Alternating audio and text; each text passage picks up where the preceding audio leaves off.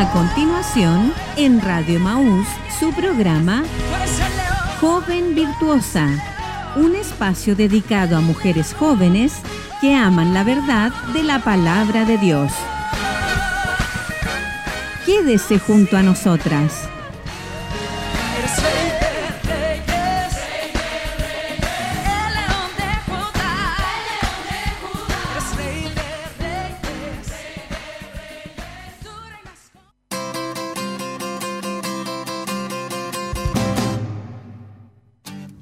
Nuestro Dios pueda bendecir en esta hermosa mañana y hermosa semana que ha comenzado a todas nuestras hermanas.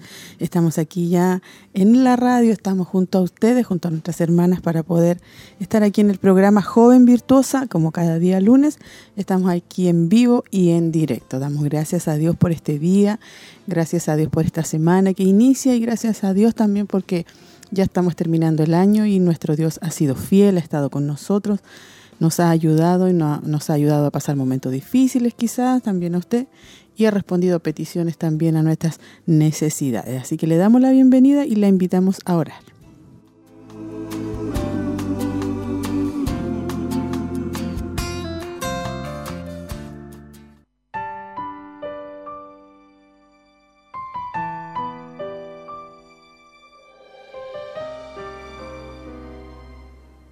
Señor, le damos gracias en esta mañana. Agradecemos su amor, su bondad, su misericordia, Señor. Gracias por este día, gracias por nuestras hermanas que están acá en el panel y gracias también por todas nuestras hermanas que están en sintonía y que van a escuchar su palabra el día de hoy. Muchas gracias, Señor. Pedimos su bendición para esta mañana, que usted pueda hablarnos a través de su palabra, pueda ayudarnos también, pueda darnos esa gracia, Señor, que viene del cielo, Señor, y pueda bendecir y ayudar y fortalecer en este día muchas hermanas en sus hogares, matrimonios, familias, Señor. Sabemos que vamos terminando el año y a veces el cuerpo está cansado, hay estrés, hay situaciones, Señor, a lo mejor que resolver. Y quisiéramos, Señor, o nuestras hermanas quisieran terminar un año de bendición y victoria, Señor. Sabemos que usted ha sido fiel y que ha estado con nosotros y estará también el próximo año, así que en eso descansamos, amado Dios. Muchas gracias por el programa, gracias por todo lo que se va a realizar y lo ponemos en sus manos, Señor, en el nombre de Jesús.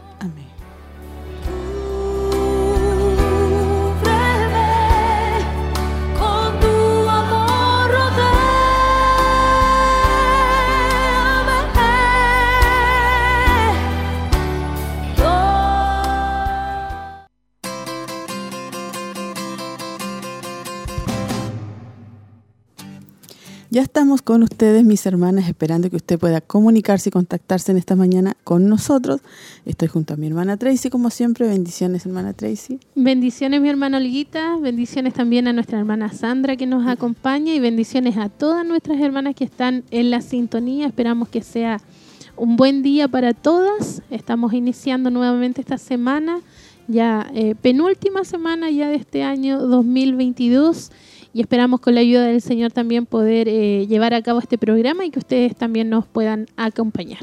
Amén. Gracias, hermana Tracy, por estar siempre con nosotros cada día lunes. También bendiciones, hermana Sandrita. Bendiciones, hermana Olga. Bendiciones, hermana Tracy y todas nuestras hermanas que están ahí en la sintonía. Las invito a que se queden junto a nosotros.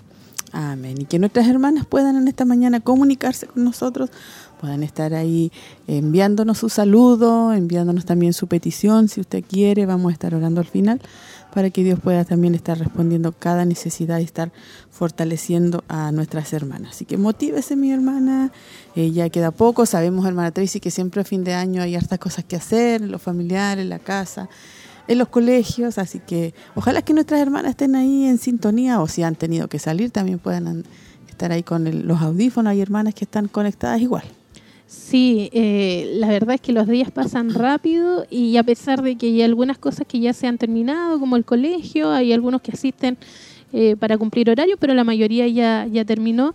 Pero sabemos que las labores en el hogar y como dueñas de casa no terminan, así que están ahí yo creo que muchas igual eh, trabajando, preparándose ya para atender a su familia, algunas ya se han levantado muy temprano pero aún así le invitamos a que pueda conectarse con nosotros, a que pueda a lo mejor subir el volumen de su radio ahí para que el, la radio llegue a todas las a, toda la casa y también a lo mejor a los vecinos ahí que, que nos escuchan. Así que un saludo para ustedes, un abrazo.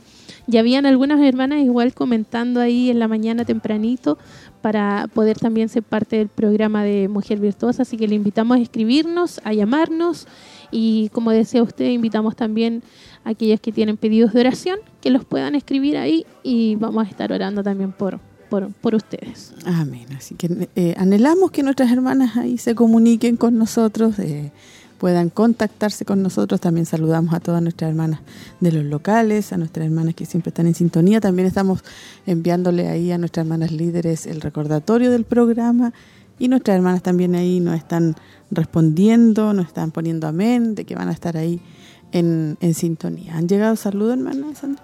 Sí, em, tempranito hay un, un mensaje de nuestra hermana Elcita, Subiabre, que nos dice bendiciones, hoy es el gran día, no nos olvidemos de nuestro hermoso programa especial para mis hermanas jovencitas. Eso fue como a las 7 de la mañana, tempranito despierta mi hermana Elcita. Eh, nuestra hermana Angélica Leiva, buenos días y que Dios nos bendiga a todas, atenta a la enseñanza. Nuestra hermana Lady también, buenos días, muchas bendiciones, qué ganas de haber podido acompañarles, dice ella. Iba a estar con nosotros, pero no, no pudo en esta mañana, así que también la saludamos a ella. Ahí nuestra hermana Rocío también, muy buenos días, escuchándolas ya en esta hermosa mañana. ¿Me dice usted? Amén, voy a abrir acá el, el WhatsApp. Tengo un poco lento el internet, pero ahí me cargó. Mm, eh, ¿Usted leyó la hermana Paulina? No, esa queda pendiente. La hermana Paulina me dice bendiciones mis, mis hermanas, escuchándolas a través de la radio y esperando la palabra de Dios. Nuestra hermana Cecilia Hermosilla también dice Dios les bendiga, hermana Olguita y hermanas del panel, ya escuchándoles desde casa. Qué bueno que ya nuestras hermanas están en sintonía, están agradecidas también por este día que Dios nos da. Nos da y una semana más, un lunes más. El lunes a veces es un poco agotador, un poco cansado, ¿cierto? Uno dice voy a descansar el fin de semana, pero a veces no hay mucho descanso, así que Dios pueda fortalecer a todas nuestras hermanas en este día y pueda también responder necesidades, peticiones. Pero si este año Dios no ha respondido a esa petición especial, no se preocupe, siga confiando en Dios, que el próximo año ahí Él también tendrá su tiempo para respondernos, su momento para decir, este es el tiempo, este es el momento, así que hay que seguir confiando en nuestro Dios en, en todo tiempo. Hoy el tema que vamos a estar escuchando se llama Criando con un propósito. Ya eh, estos últimos dos o tres, si no me equivoco, dos eh, han sido de los hijos, hermana Tracy, y terminamos hablando del esposo los últimos también. Sí. Estuvieron muy buenos y ahora ya criando con un propósito, que es una hermosa bendición que vamos a tener hoy. Sí, sí, la verdad es que hemos ido como profundizando cada palabra de ese versículo de Tito, en realidad. Y como usted dice, han sido como pequeñas series dentro de la misma serie de eh, viviendo eh, ¿cómo se dice? Acá el, hermoso, diseño, de Dios para la mujer.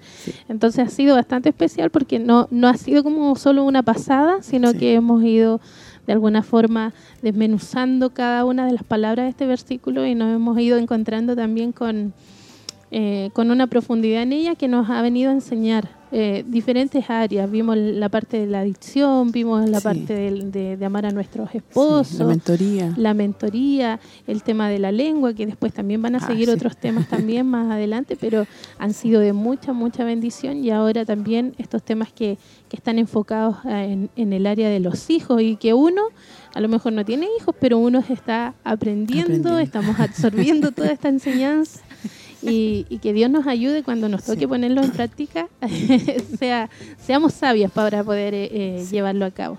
Y también nos hace ver desde el punto de vista como hijos, como debemos también nosotros ser con nuestros padres. A lo mm. mejor eh, decimos, lo podemos ver así, no, es para las madres, pero también nos habla a nosotros los hijos, como, como hijos en sí. Así que una, una enseñanza que al final abarca mucho y que nos enseña todo. Sí, lo importante es que uno se va llenando de la palabra de Dios. Mm y en el momento necesario ahí el Espíritu Santo nos recuerda y dice, esto, acuérdate que aprendiste esto, esto va así, esto es de esta manera. Hermana Sandrita, tenemos nuestro clamor también cada martes y viernes. Sí, cada martes y viernes desde las 23 horas hasta las 1 de la mañana. Sí, ahí estamos en clamor, así que motivamos a nuestra hermana para que puedan estarse anotando el día de mañana y el día viernes para estar orando. Hay hermanas que están siempre a cargo motivando a nuestras hermanas para poder orar. Y están ahí también anotándose nuestras hermanas, llegan bastantes peticiones la noche, donde nuestras hermanas están, ¿cierto?, orando, estamos orando y pidiéndole a nuestro Dios. Veamos si hay saludo. Sí, em, tenemos aquí nuestra hermana Isabel Figueroa. Bendiciones mis hermanas, escuchando el programa. Un saludo para ella. Nuestra hermana Yeri Sandoval, aquí escuchándoles mientras hago algunos trámites. Dios les bendiga a mis hermanas. Ahí ella también sí, en realidad se puede hacer algunos trámites y estar escuchando. de repente no logra estar como tan atenta, pero algo se capta, algo, se, se, logra recibir. Sí, así que hay que preocuparse de andar con audífono sí, yo sale al centro. Recuerdo hace unas semanas atrás andaba en el centro también haciendo unas últimas compras y ya estaba escuchando el programa por YouTube. No fue este, fue el anterior. Y ahí andaba así escuchando, de repente se me iba la, la señal cuando entraba a alguna parte que no había mucha señal, pero después me lograba conectar de nuevo. Sí, es importante porque, bueno, si usted puede, si tiene el tiempo, si no puede, ¿cierto? En el día, nuestras hermanas saben también, hermana Tracy, que en la noche hay retransmisión. Sí, siempre, eh, cada vez que se da un programa en vivo, en radio o en televisión, igualmente, ahí los viernes se retransmiten los días sábados. Mm.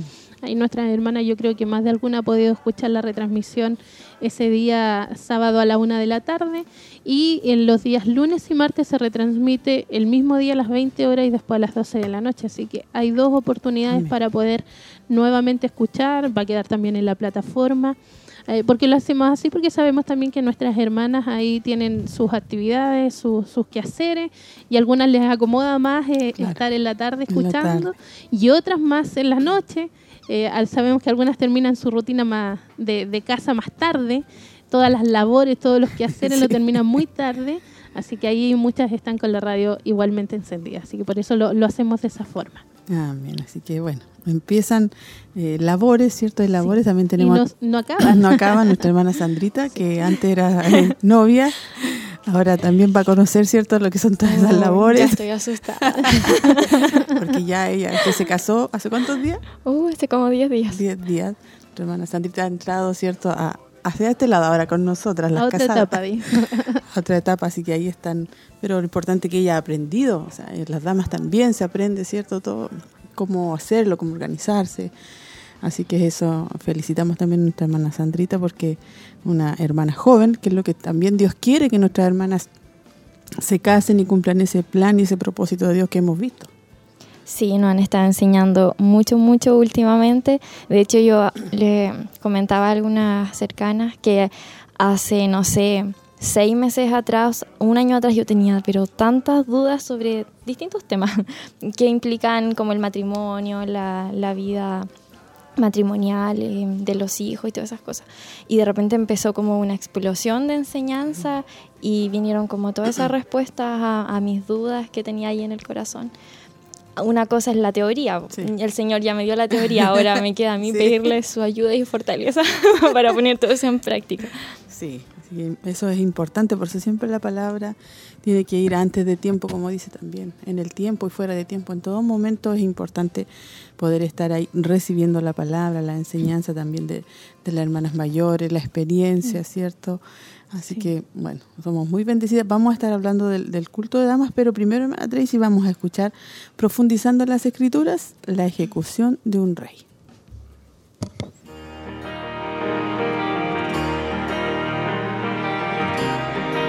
Profundizando en las escrituras. La ejecución de un rey. Arresto, juicio y crucifixión. ¿Qué pues haré de Jesús llamado el Cristo? Todos le dijeron, sea crucificado. Mateo capítulo 27 versículo 22. Con un lenguaje sobrio y sin adornos, los últimos tres capítulos de Mateo concentran las ironías profundas de la vida de Jesús. Desde su primera oración, Mateo ha estado enfatizando que Jesús es el Mesías, un verdadero rey. A este Evangelio a veces se lo llama real, por referirse tantas veces al reino. Pero al fin de su vida, el mismo hombre cuyo nacimiento había hecho que sabios del Oriente cruzaran un continente para adorarle, fue vendido como si fuese un esclavo por 30 piezas de plata. Jesús recibió al fin un manto real y una corona, pero como una burla cruel. La sangre de las heridas de su espalda manchó el manto y la corona de espinas hizo correr más sangre por su rostro. Poco tiempo antes, él había reprendido a los líderes religiosos con sus acusaciones, pero cuando tocó a ellos ponerlo en el estrado y acusarlo, su fuerte voz permaneció mayormente en silencio. Los enemigos de Jesús le hicieron dos preguntas principales. ¿Eres tú el rey de los judíos? ¿Y eres tú el Mesías? Él contestó simplemente, sí, ustedes lo dicen, confirmando así los temas principales que se han ido entretejiendo a lo largo del Evangelio según San Mateo. Finalmente fue ejecutado y su crimen apareció escrito sobre su cuerpo sacrificado. Jesús era verdaderamente un rey, pero no del tipo que la gente esperaba. Aún sus discípulos, que habían conocido a Jesús íntimamente durante tres años, fueron acobardados por sus dudas. La historia de Jesús, sin embargo, no termina con la escena de su muerte en el capítulo 27.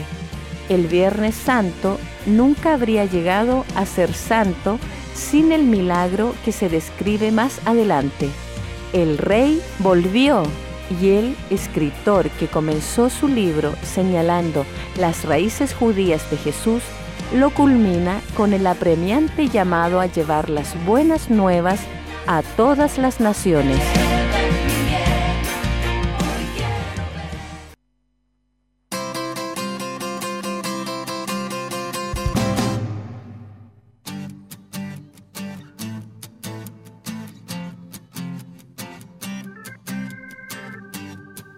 Ahí estábamos escuchando, profundizando en las escrituras, la ejecución de un rey. Seguimos eh, aquí en su programa Joven Virtuosa y queremos leer también otros saluditos que han llegado. Ah, nuestra hermana María José Peña nos escribe, muchas bendiciones mis queridas hermanas, feliz de poder escucharles. Esperando la nueva enseñanza, pido oración por Marcel Arias por cirugía. Ahí vamos a estar anotando esa petición.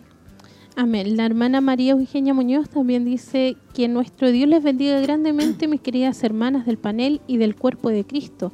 Yo aquí alistando, alistándome para asistir a la licenciatura de mi hija, dice que nuestro amado Señor nos siga dando sabiduría y mucho amor para cumplir con el mandato, el mandato de su palabra. Amén. Nuestra hermana Kimberly Acuña dice, muchas bendiciones mis hermanas, aquí escuchándoles en mi casita esperando atentamente la enseñanza de hoy que tanto ayuda a nuestra vida. Sí, es verdad, mi hermana. Y gracias a Dios por nuestras hermanas, ¿cierto? Que dejan sus saludos, que están atentas, que han dejado algunas peticiones también. Y a nuestra hermana que ahí también tenía su licencia, tiene su licenciatura y algunos que son en la mañana, otros que son en la tarde. Así que lo importante que es una nueva etapa que también nuestras hermanas están cumpliendo, los hijos van creciendo y cuando son cuando uno va a la licenciatura eh, se emociona mucho porque recuerda cuando nacieron, lo pequeñito que eran, cuando llegaron a pre-kinder, kinder y de ahí van saliendo en otra etapa. Así que también nuestro Dios pueda bendecir a todas a todas nuestras hermanas. Y hermana Tracy, eh, tuvimos el culto de damas eh, el día miércoles pasado, donde nuestras hermanas fueron muy bendecidas, me contaron, no pude ir porque también tuve la licenciatura de mi hijo, y nuestra hermana Sandrita estaba en su luna de miel. Así que la única que aquí sabe es nuestra hermana Tracy, que estuvo ahí en el culto donde mi pastora me decía que hubo una hermosa asistencia, muchas hermanas llegaron y estuvo, fueron muy bendecidas con la palabra. Sí, ahí estuvimos escuchando El anhelo de una patria mejor, es como la serie que está enfocando, que son dos temas, y el primero que dio nuestra pastora era nuestro que quebranto y las promesas de Dios. Ese fue el, primer tema y la verdad que fue de, mucha bendición ahí, hablando un poco acerca de la esperanza de un mundo, de un mundo mejor. Em, eh, y ahí nos hacía, bueno, la hermana que daba eh, el tema decía, cómo a veces enfrentamos las situaciones de la vida, porque a veces vemos tan difíciles las circunstancias, las etapas, que como que no hayamos qué, qué hacer humanamente. Pero ahí marcaba algo y decía que la palabra del Señor tiene como 5.000 promesas. Cinco mil promesas y sabemos que la palabra de Dios, de Dios dice que Él no es hombre para mentir, ni hijo de hombre para arrepentirse. Entonces, cuando leemos su palabra, debemos entender de que es a ella la que debemos aferrarnos, confiar, porque Él, él nos entrega esa, esa, esas promesas. Otra cosa que hablaba también acerca de dónde estaba nuestra ciudadanía, que está en los cielos. Y, había algo que me, me, llamó mucho la atención porque ella eh, tenía la experiencia de sus hijos, los tres hijos enfermos con, con una situación ahí bien difícil, eh, sobre todo en, la enfermedad renal. Me, toca, me tocó bien fuerte porque mi, mi mamá tiene ese problema, entonces uno dice, a veces uno como que no, no le encuentra esperanza a ese mm. tipo de enfermedades que son crónicas, que son terminales, eh, pero nos damos cuenta de que nuestra ciudadanía está en los cielos y las promesas de Dios es que si bien es cierto, a lo mejor en la tierra podemos enfrentar situaciones difíciles, enfermedad, eh, sabemos de que hay promesas de Dios para nosotros allá en la eternidad. Entonces ahí debe estar centrada nuestra esperanza, aprender a vivir a lo mejor con la prueba, con la con la situación, pero siempre con nuestra mirada en que Dios está ahí, es que Él es el centro y que hay una esperanza para nosotros como hijos del Señor. Así que fue hermoso y todavía queda escuchar el, la, otra parte. Así que le motivamos a nuestras hermanas a que puedan venir a que puedan participar, porque ya este culto va a ser en enero. Sí, este culto que viene ahora es el miércoles 11 de enero. Así que igual sabemos que nuestras hermanas algunas salen a descansar, se toman unos días, pero ojalá ahí salga el jueves, para que pueda acompañarnos y pueda estar ahí en, en la segunda parte de, de, esta serie que vamos a estar viendo, que somos muy bendecidas. Así que hay, por ahí vi algunas fotos de, mi cuñada igual me, me envió un pequeño videito estaban alabando a Dios y estuvo muy, muy lindo. Bueno, siempre nuestros cultos, hermana Sandrita, son, son de bendición, usted sabe. Sí, siempre son de bendición. Ahora ya vamos a volver a, la, a las pistas, de nuevo, eh, con la ayuda del Señor. Y, y sí, para seguir siendo instruidas, para seguir siendo bendecidas, el Señor siempre nos habla. Eh, en, esta, en estos temas por radio, eh, en los cultos, siempre ahí hay una palabra del Señor como decíamos, a tiempo, antes de tiempo y a veces fuera de tiempo, pero para que podamos corregir las situaciones. Amén, hermana Sandrita. Así que importante esa invitación, la dejamos eh, ya invitadas para el miércoles 11 de enero. Tenemos un saludo acá en WhatsApp de nuestra pastora Heroíta. Nos coloca amén, bendiciones a todas nuestras amadas hermanas, que nuestro Dios pueda bendecir grandemente nuestras vidas con esta hermosa enseñanza. Amén. Sí, saludo también a nuestra pastora, que Dios la pueda bendecir en este día y en esta semana y dar nuevas fuerzas también a ella, a la familia pastoral, a todas nuestras eh, a toda su familia, nietos, hijos, hijas, nuera, yernos, así que también pueda nuestro Dios bendecirlos. Vamos a, a escuchar, hermana Tracy, una hermosa alabanza que usted tiene preparada que se llama Arraigado. Como siervo que por las aguas así anhela por ti, Señor,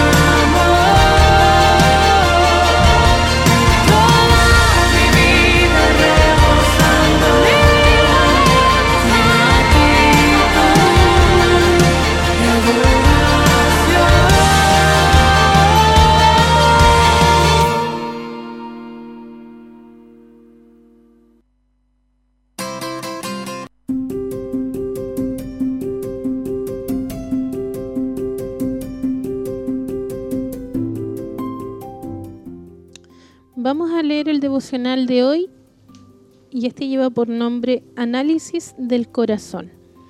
Escudriñame, oh Dios, y conoce mi corazón. Salmo 139, versículo 23. Responde a cada pregunta lo más honestamente posible. No te apresures, dale tiempo a Dios para hablar y date tiempo para responder. ¿Cuáles son mis prioridades? Y hay un versículo acá que dice, Mateo 6:33, dice, más buscad primeramente el reino de, de Dios y su justicia, y todas estas cosas os serán añadidas.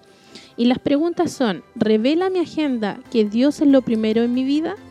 ¿Revela mi chequera que Dios es lo primero en mi vida?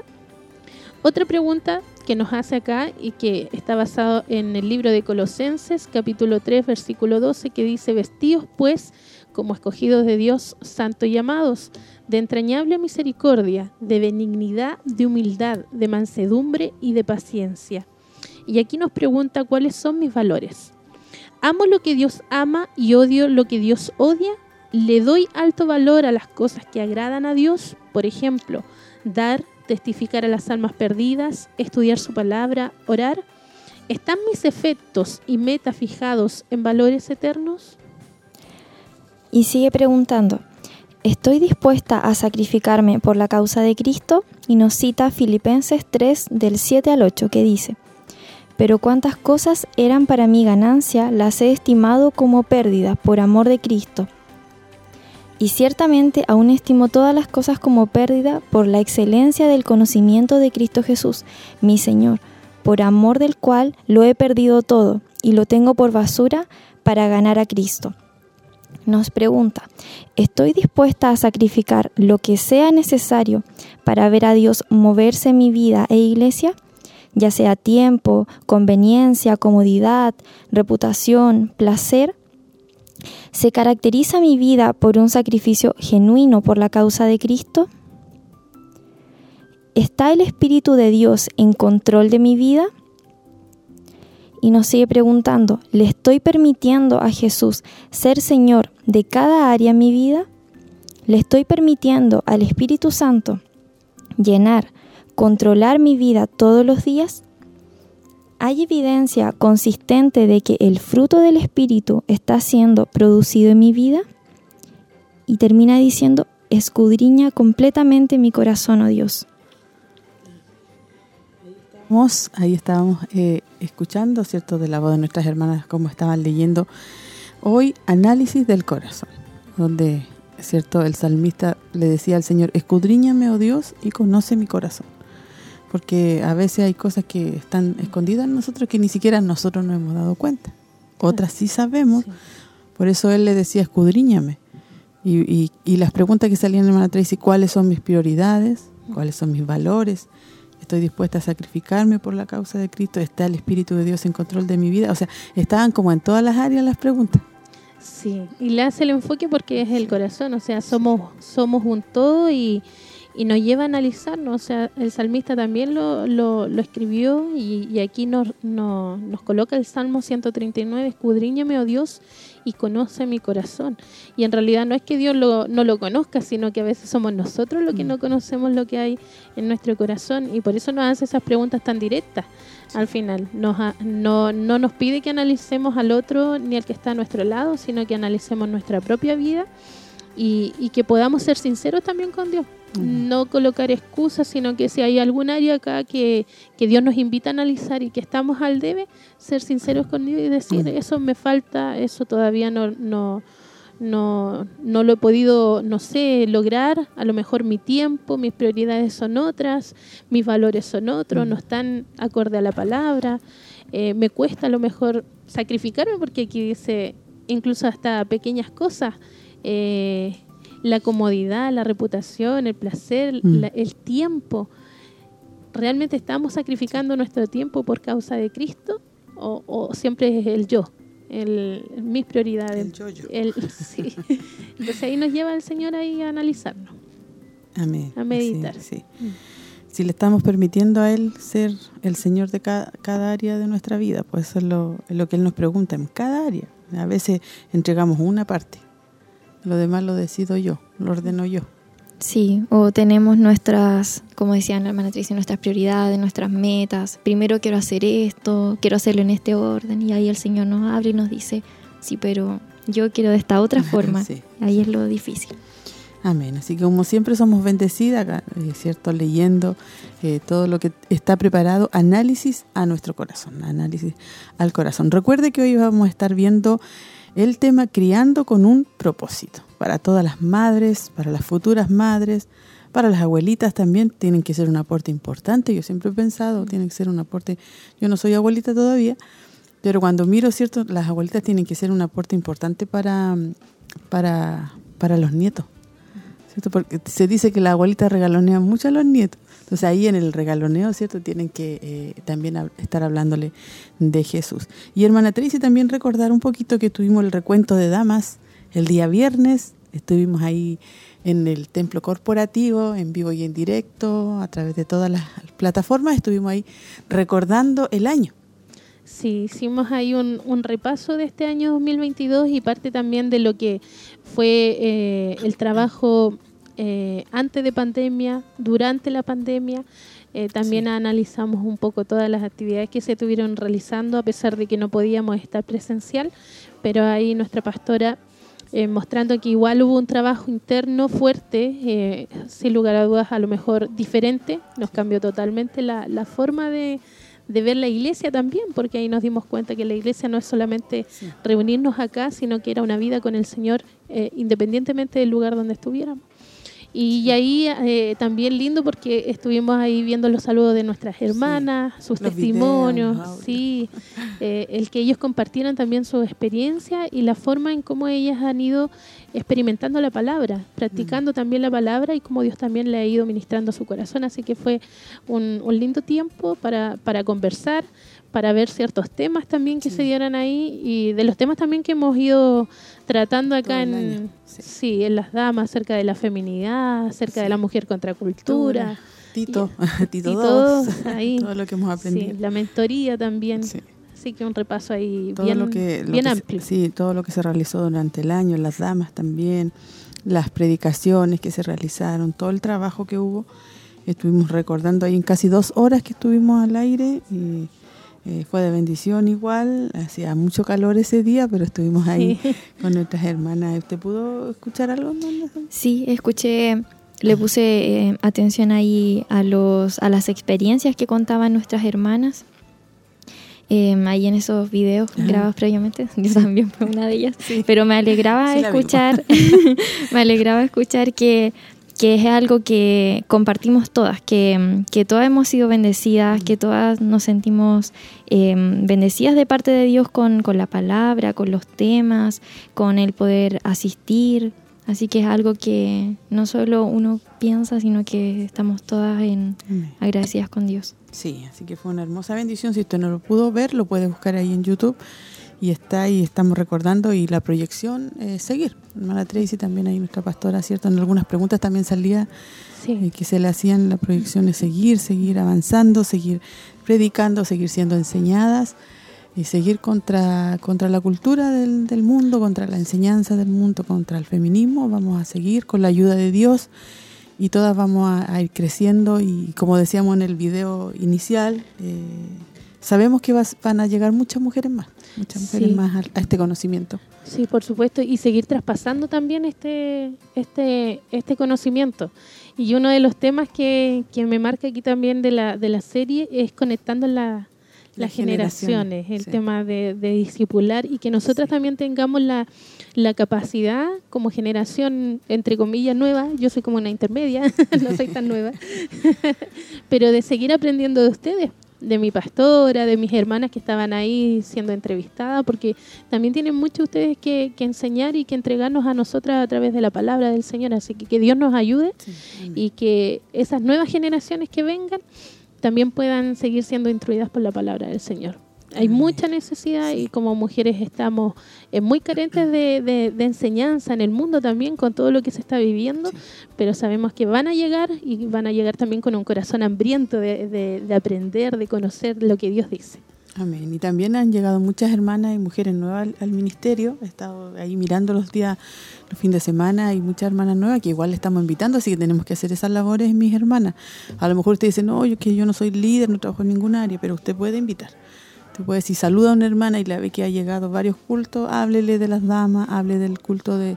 Porque hablábamos que el culto de damas no se transmite, ¿cierto? Pero nosotros siempre estamos comentando lo que se realiza, entonces invitarlas, hermanas. nosotros nos reunimos como mujeres de todas las edades, así que pueden estar tal día, miércoles, miércoles por medio, o sea, le explica a usted y las invita hay algunas que a lo mejor tienen el, problema de cómo se van. Sí. Sí, yo creo que más de alguna vez. Explicado, algunas hermanas. más de alguna me ha dicho, ah, pero es que después no tengo cómo, cómo movilizarme, eh, porque la locomoción, la verdad es que en Chillán es escasa después de cierto horario. Pero aquí la verdad es que las hermanas se organizan, así que si nuestras hermanas ahí nos están escuchando, aquellas que no han venido, que no saben cómo es, es la organización interna ahí, hay, hay está la forma para que usted no, se preocupe de eso, sino que venga con, total confianza también a poder estar participando del culto de las damas. Sí, porque nuestras hermanas están ahí eh, repartiendo, como se dice, llevando a sus casitas algunas hermanas en los vehículos, así que hay una organización, a mí también me preguntaron y también les conté, y la hermana me decía, hoy que están organizadas, que la idea es que nuestras hermanas lleguen y puedan ahí también no preocuparse de eso y hacemos eso, esos traslados. La hermana que tiene vehículo eh, hacia, hacia ese sector lleva a algunas otras hermanas, así que es importante que puedan que puedan asistir. Y vamos, hermana Teresa, hay un saludito primero. Nuestra hermana Roxana dice, bendiciones a cada una de mis hermanas del panel. Ahí está nuestra hermana Roxana también saludando eh, a nuestras vidas y a nuestras hermanas que están en casita. Vamos a escuchar ya, mi hermana Tracy, el audio, la serie, el tema de hoy, Criando con un propósito.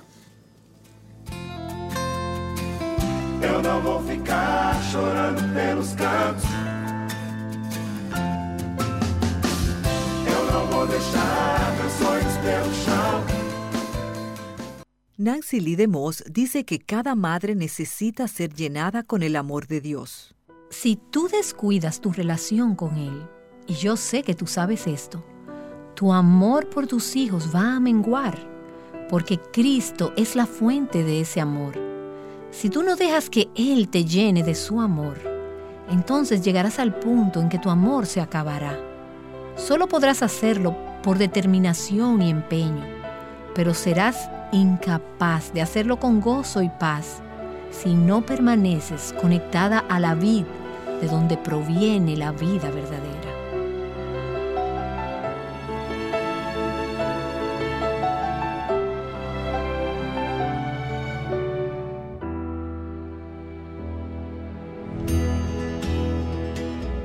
Este es Aviva Nuestros Corazones con Nancy Lee Demos en la voz de Patricia de Saladín.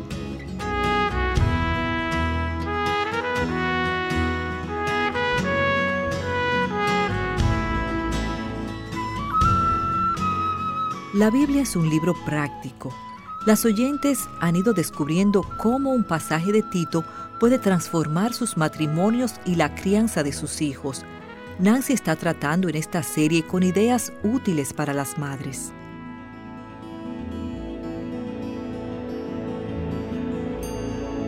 Estamos hablando sobre mujeres que están aprendiendo a amar a sus hijos, pero quiero desviarme un poco hacia un pasaje diferente en la escritura. Hemos estado en Tito, capítulo 2, hace unas semanas, pero ahora quiero dirigir tu atención a primera los tesalonicenses, capítulo 2. Es posible que quieras buscarlo ya que iremos a través de los primeros 12 versículos de este pasaje. Me gustaría algún día hacer una serie completa sobre este texto, pero hoy solo quiero darles un vistazo general de un pasaje que no es específicamente sobre la crianza de los hijos, pero creo que tiene muchos principios prácticos que se pueden aplicar a este tema. Pablo estuvo involucrado en la fundación de la iglesia en Tesalónica. Ahora se encuentra escribiendo a los creyentes de allí. Él se preocupaba por ellos como si fueran sus propios hijos.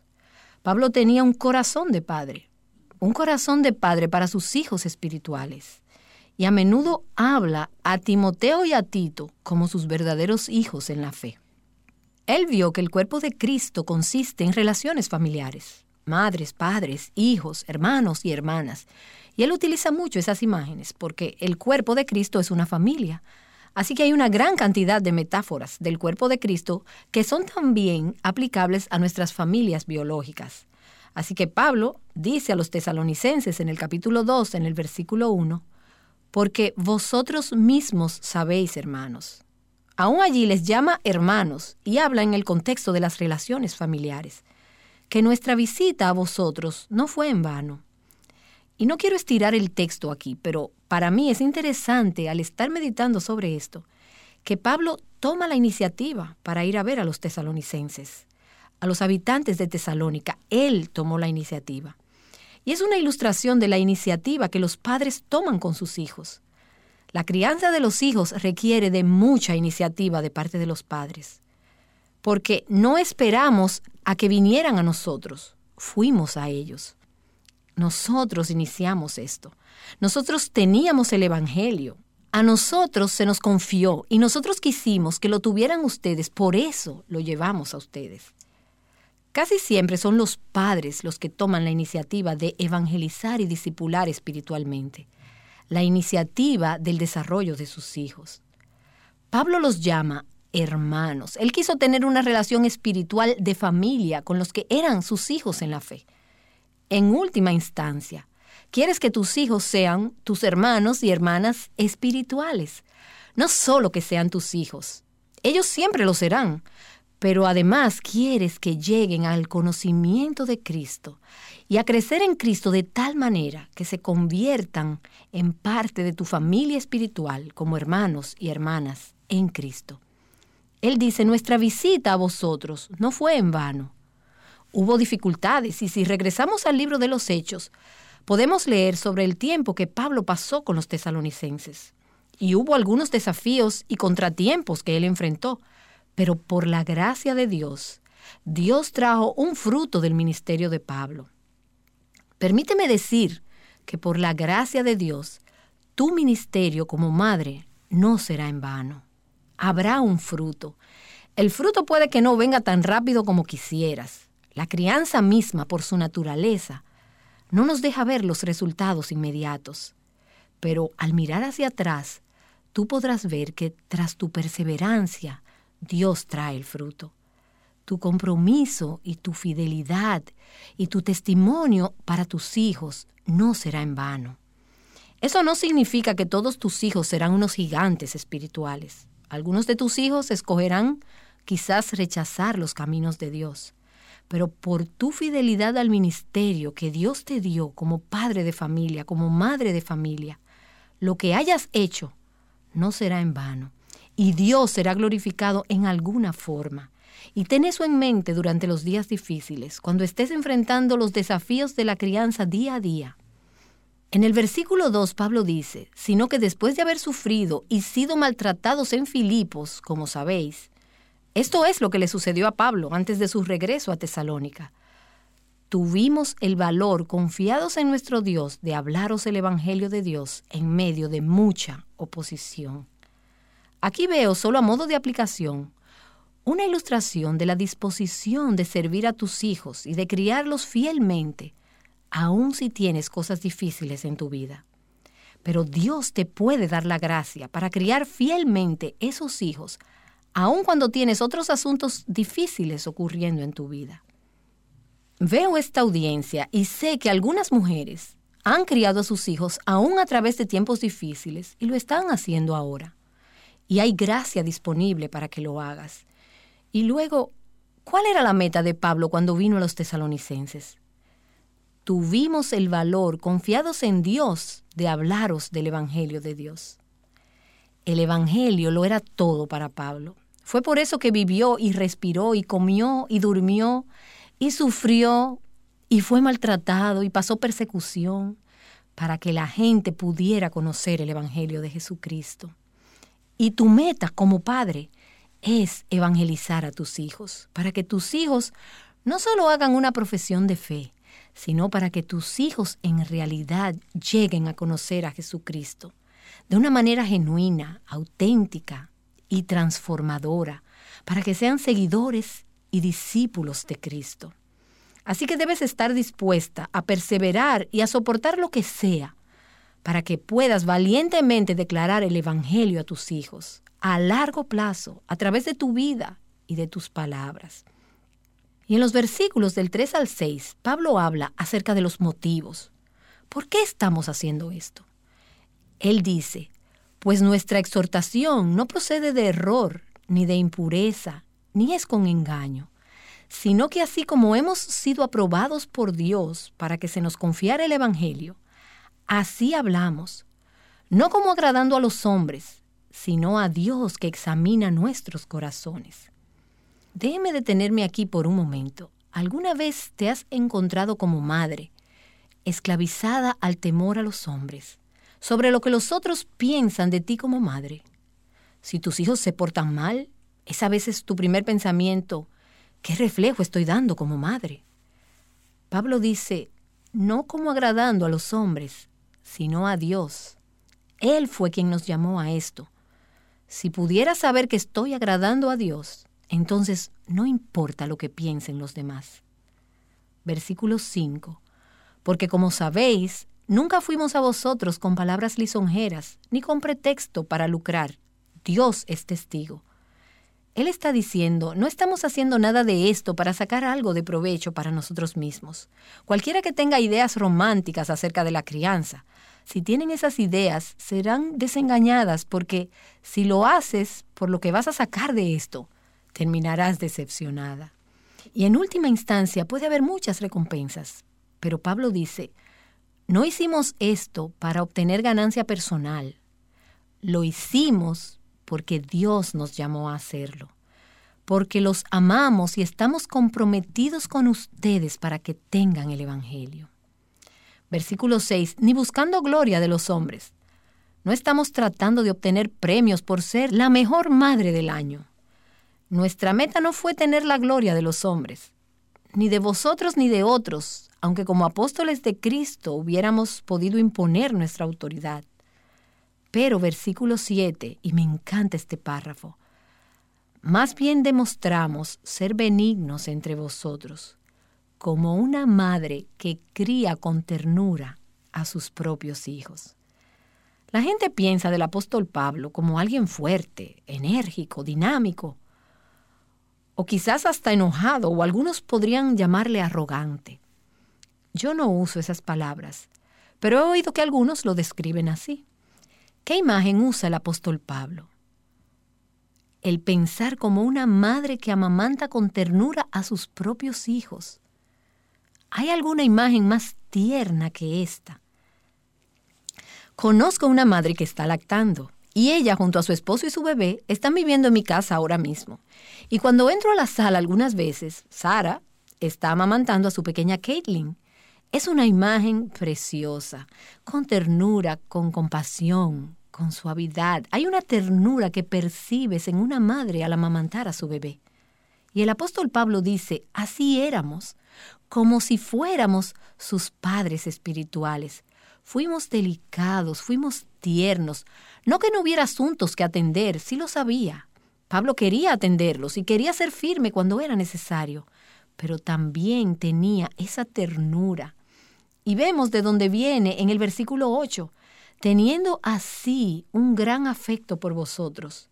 Nos hemos complacido en impartiros no solo el Evangelio de Dios, sino también nuestras propias vidas, pues llegasteis a sernos muy amados. Este es el lenguaje del amor. Esto es hablar de amor. Esto es un Padre espiritual amoroso. ¡Qué ejemplo para los padres y sus hijos! Tuvimos un gran afecto por ustedes. No vinimos solo a darles el mensaje del Evangelio, Vinimos a darnos a ustedes porque nos importan, los amamos, tenemos un gran afecto hacia ustedes. Y esto me recuerda aquel pasaje en Isaías, capítulo 49, los versículos 15 y 16, donde vemos ese corazón tierno de Dios, ese corazón compasivo de un padre. Él dice, ¿puede una mujer olvidar a su niño de pecho sin compadecerse del hijo de sus entrañas? Aunque ella se olvide, yo no te olvidaré. He aquí en las palmas de mis manos te he grabado. Ese es un corazón de padre. O en el Salmo 103, los versículos 13 y 14. Como un padre se compadece de sus hijos, así se compadece el Señor de los que le temen, porque Él sabe de qué estamos hechos, se acuerda de que somos solo polvo. Él es un Dios bondadoso. Y Pablo estaba diciendo, no solo compartimos palabras con ustedes, sino que compartimos nuestras vidas también, recordando que los hechos hablan más que las palabras a la hora de disciplinar a los hijos. Y luego en el versículo 9, he aquí la parte que sabías que vendría, porque recordáis, hermanos, nuestros trabajos y fatigas. Trabajo. Una palabra que va lado a lado con la maternidad. Yo nací en el día del trabajo y fue un día de verdadero trabajo para mi madre. Yo fui la primera de siete hijos y mi madre estuvo embarazada la mayor parte de sus primeros cinco años de casada. Ella tuvo seis hijos en sus primeros cinco años de matrimonio. Imagínense, mucho trabajo. El apóstol Pablo dice que hay mucha labor y fatiga en la crianza de los hijos, trabajando de noche y de día. Suena como la descripción del trabajo de una madre para no ser carga a ninguno de vosotros, mientras os proclamamos el Evangelio de Dios. Pablo dice, estamos dispuestos a hacer lo que sea por pasarles la fe en Jesucristo a ustedes. Steve y Janet Bly escribieron un libro llamado Cómo ser una buena madre. Permítanme leerles un párrafo del libro. Dice, Ningún trabajo en el mundo exige más fuerza física, mental, social emocional y espiritual que el ser una buena esposa y madre. Si una mujer busca una vida fácil, mejor que trate de enseñar a jugar tenis, a cortar diamantes o que se una a un equipo de derby. No es nada fácil el ser una buena madre. Puede ser agotador, desgarrador y producir ansiedad. Y eso es solo el principio. Es un trabajo duro. El ser madre requiere de sacrificio, abnegación, trabajo, fatiga. Es un empleo de 24 horas los 7 días de la semana. No es cierto. No hay vacaciones, tu familia puede salir de vacaciones, pero es ahí cuando más duro tú trabajas. No hay días de descanso, no es un empleo de medio tiempo. Hay momentos en que sientes que no te queda nada más que dar. Y eso es verdad en todo lo que Dios nos llama a hacer. Dicho sea de paso y a propósito, yo estoy haciendo el papel de madre espiritual a través de Aviva Nuestros Corazones. Y hay días en que la labor y la fatiga duran el día y la noche y siento que no me queda nada más que dar. Y eso es parte del llamado. Pero también Dios te puede dar gracia para esta parte del llamado. He visto algunas madres y yo pienso, ¿cómo lo hacen? Con tan pocas horas de sueño. Y no estoy diciendo que tengas que abusar de tu cuerpo. Creo que hay algunas formas prácticas para descansar cuando lo necesites. Pero hay tiempos en que no vas a poder dormir una noche entera por varias noches corridas. Pero si Dios te ha colocado en esa etapa, Él te puede dar la gracia para eso. Y cuando sirves, recuerda que las recompensas no vendrán de la cultura ni de tus hijos a corto plazo pero Dios lo ve. Él conoce tu trabajo y tu labor. Él conoce tus fatigas. Y Dios es el que te dará la recompensa. Cuando sirves de esta manera, con este trabajo de noche y de día, y tienes esta labor ardua de madre, tienes que permanecer conectada al Señor para tener su fortaleza, para tener su gracia, su gozo, para servir a tu familia. Si descuidas tu relación con Él, y yo sé que sabes esto, entonces el amor por tus hijos va a menguar porque es Cristo la fuente de ese amor. Si no dejas que Él te llene con su amor, llegará un momento en que tu amor se acabará. Solo podrás hacerlo por determinación y empeño, pero serás incapaz de hacerlo con gozo y paz si no permaneces conectada a la vid de donde proviene la vida verdadera. El versículo 10 de Primera a los Tesalonicenses en el capítulo 2 dice, Vosotros sois testigos, y también Dios, de cuán santa, justa e irreprensiblemente nos comportamos con vosotros los creyentes. ¿Qué versículo? Se trata de la importancia de un mensaje de vida, practicándolo, modelando a tus hijos lo que tú quieres que ellos crean y abracen. No es suficiente con decirles el Evangelio, pero qué importante es que ellos puedan ver tu vida y ver una vida santa, una vida justa e intachable. Y no quiero decir que tengas que ser perfecta. Acabas de dar un suspiro de alivio porque pensaste, porque ¿y quién es? Pero esto es lo que sí significa. Tienes que ser humilde. Significa que cuando te equivoques, debes ser honesta y decir, me equivoqué. Tuve el privilegio hace dos semanas de entrevistar a una niña de 10 años, de nombre Ana, quien escribió a nuestro ministerio. La llamé y hablé con ella por teléfono. Y al final de la llamada le pregunté si había alguna cosa que me quisiera decir acerca de su madre. Y una de las primeras cosas que Ana dijo fue, esto no ocurre muy a menudo, pero cuando mi mamá hace algo mal, pronto viene a nosotros y nos dice que se equivocó. Y nos dice, me perdonan. Esta niña de 10 años no estaba impactada por el hecho de que su mamá haya hecho algo mal, sino por el hecho de que ella era capaz de humillarse y pedir perdón. Versículos 11 y 12. Así como sabéis de qué manera os exhortábamos, alentábamos e implorábamos a cada uno de vosotros como un padre lo haría con sus propios hijos, para que anduvierais como es digno de Dios que os ha llamado a su reino y a su gloria. Así que hay un tiempo en que eres tierna y suave cuando tienes un bebé en tus brazos, esos son momentos de baja confrontación cuando te inviertes en la vida de ese niño y hay una intimidad, ese gozo y ese disfrute en la relación. Pero luego hay momentos en que tienes que decir algunas cosas duras. Cuando tienes que ser directa, cuando tienes que exhortar y animar y ordenar a tus hijos para que caminen de una manera digna de Dios. Cuando se requiere la palabra con D de disciplina, entrenamiento y corrección son difíciles las dos etapas y ninguna se logra de la noche a la mañana.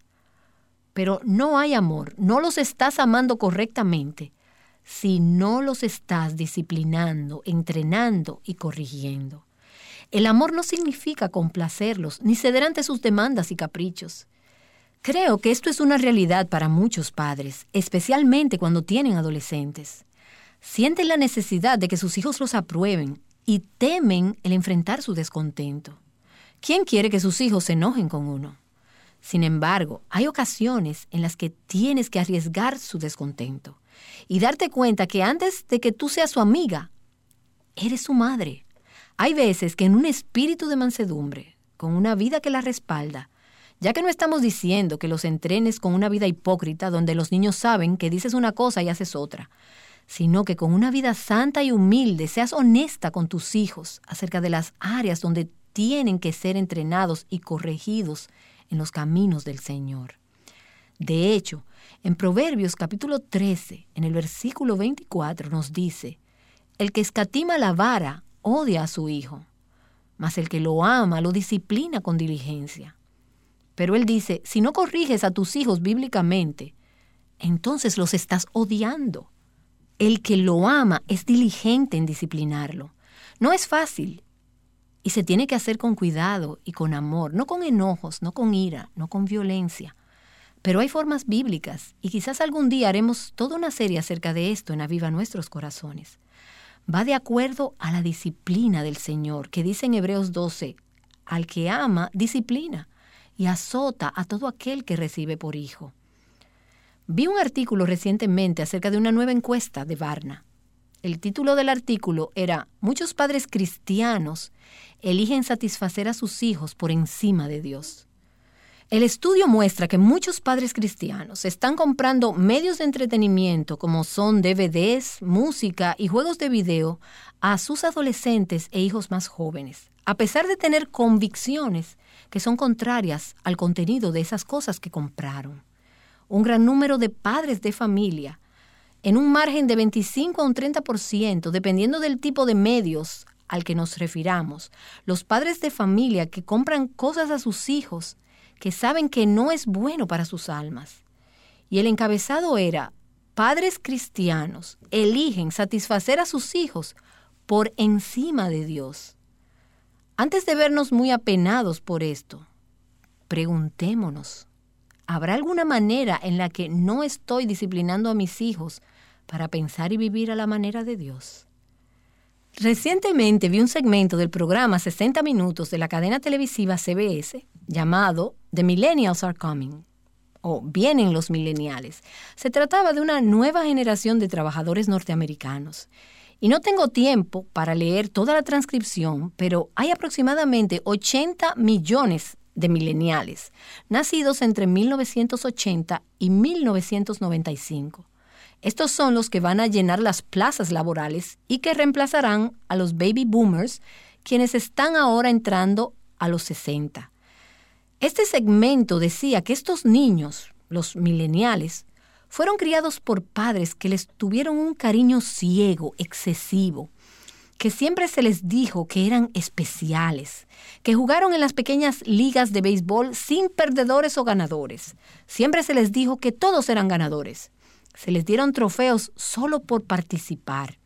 Y alguien dijo, ahora tenemos una generación que creció con la expectativa de que vienen a su trabajo creyendo que automáticamente van a ganar y que siempre se les recompensará por solo aparecerse. Los empleadores están aprendiendo que la única forma de mantener los empleados en medio de esta generación es darles lo que quieren. Eso no quiere decir que no haya cosas buenas que decir acerca de las habilidades y el corazón de algunos de esta generación.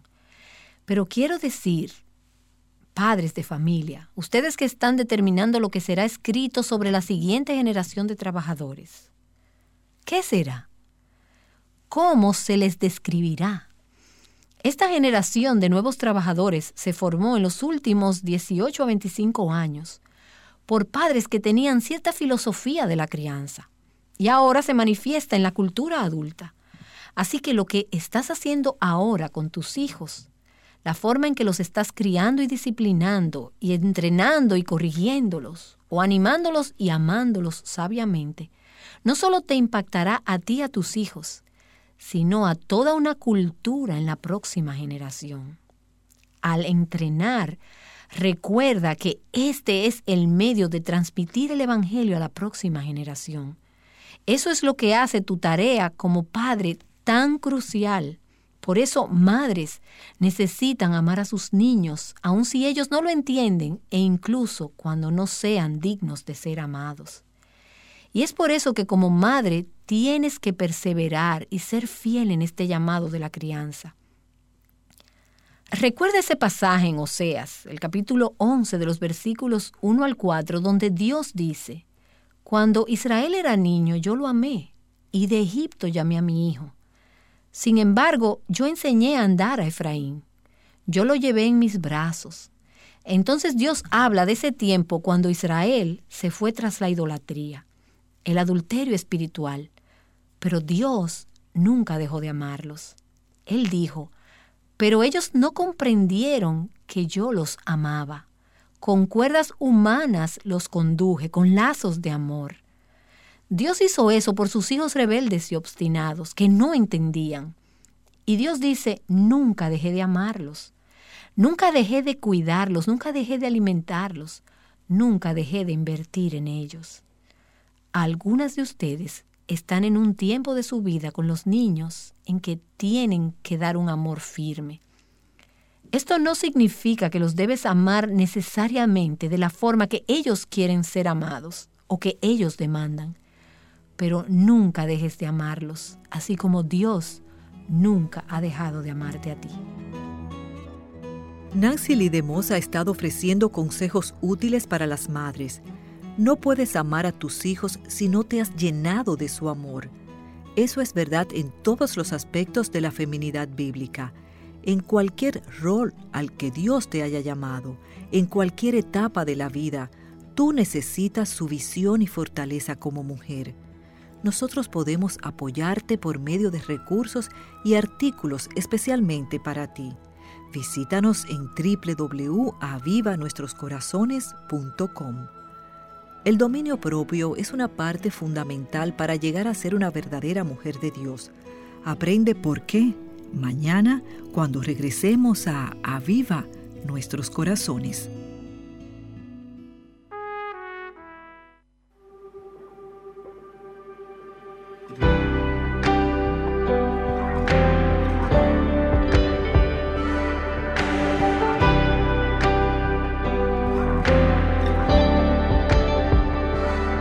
Que Cada página en mi corazón la llenes tú que tus palabras y revelación hoy traigan luz.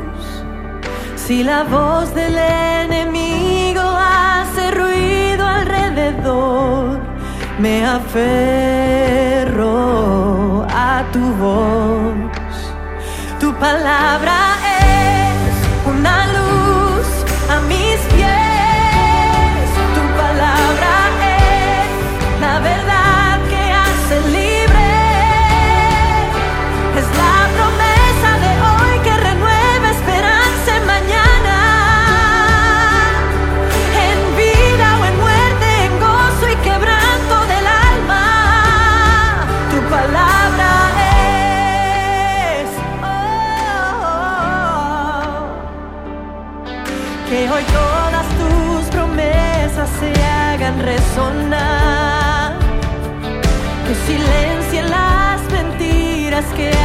separa.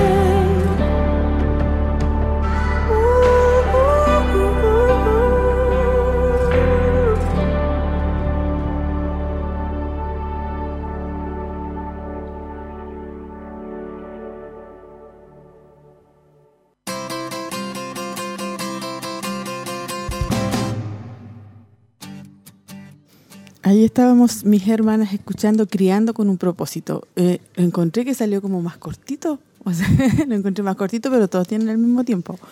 Ya donde estábamos ahí pendientes escuchando Criando con un propósito. Ahí nuestra hermana iniciaba eh, en la relación que tenemos que tener con Dios. Eso es lo más importante, porque así al tener una comunión, una relación con nuestro Dios, que es la fuente del amor, vamos a poder llevar a cabo el, trabajo de, de, ser madre, ¿ya? Si uno se aparta del Señor, si uno no tiene esa comunión, se hace más difícil, se hace más complejo. Y, las, que, las hermanas que somos madres sabemos eso, ah, cambia nuestro carácter, eh, no tenemos la misma paciencia. En cambio, cuando estamos cerca de Dios, que es la fuente del amor, todo es, más sencillo, un poco más sencillo, en el sentido de todo el trabajo, ¿cierto?, que hay que hacer. Y nuestro nuestra hermana ahí también hablaba y tomó la cita de donde habla Pablo, Tesalonicenses, capítulo 2, primera. Ella saca de ahí el texto y empieza como a, a, sacar pequeñas frases del texto y a enseñarnos, ¿cierto?, de, esta relación, que cómo le, le hablaba Pablo a, a los hermanos de Tesalónica le hablaba como si fueran, dice, sus propios hijos, porque Pablo tenía un corazón de padre, un corazón de padre para sus hijos espirituales. Entonces lo llevaba también a, a nosotras, hermana Tracy, a las madres, a las madres que tenemos que tener ese, ese corazón eh, de, de, madre y también de evangelizar y también de, de entregarles la palabra a nuestros hijos. Sí, me llamó la atención que usara a Pablo eh, y este versículo para poder enfocar este este tema y como decía ahí, él vio que el cuerpo de Cristo consiste en relaciones familiares, o sea, somos una familia y por eso que utiliza también este este enfoque. Dice aquí hay una gran cantidad dice de metáforas del cuerpo de Cristo que también son aplicables a la familia a la, a la familia biológica.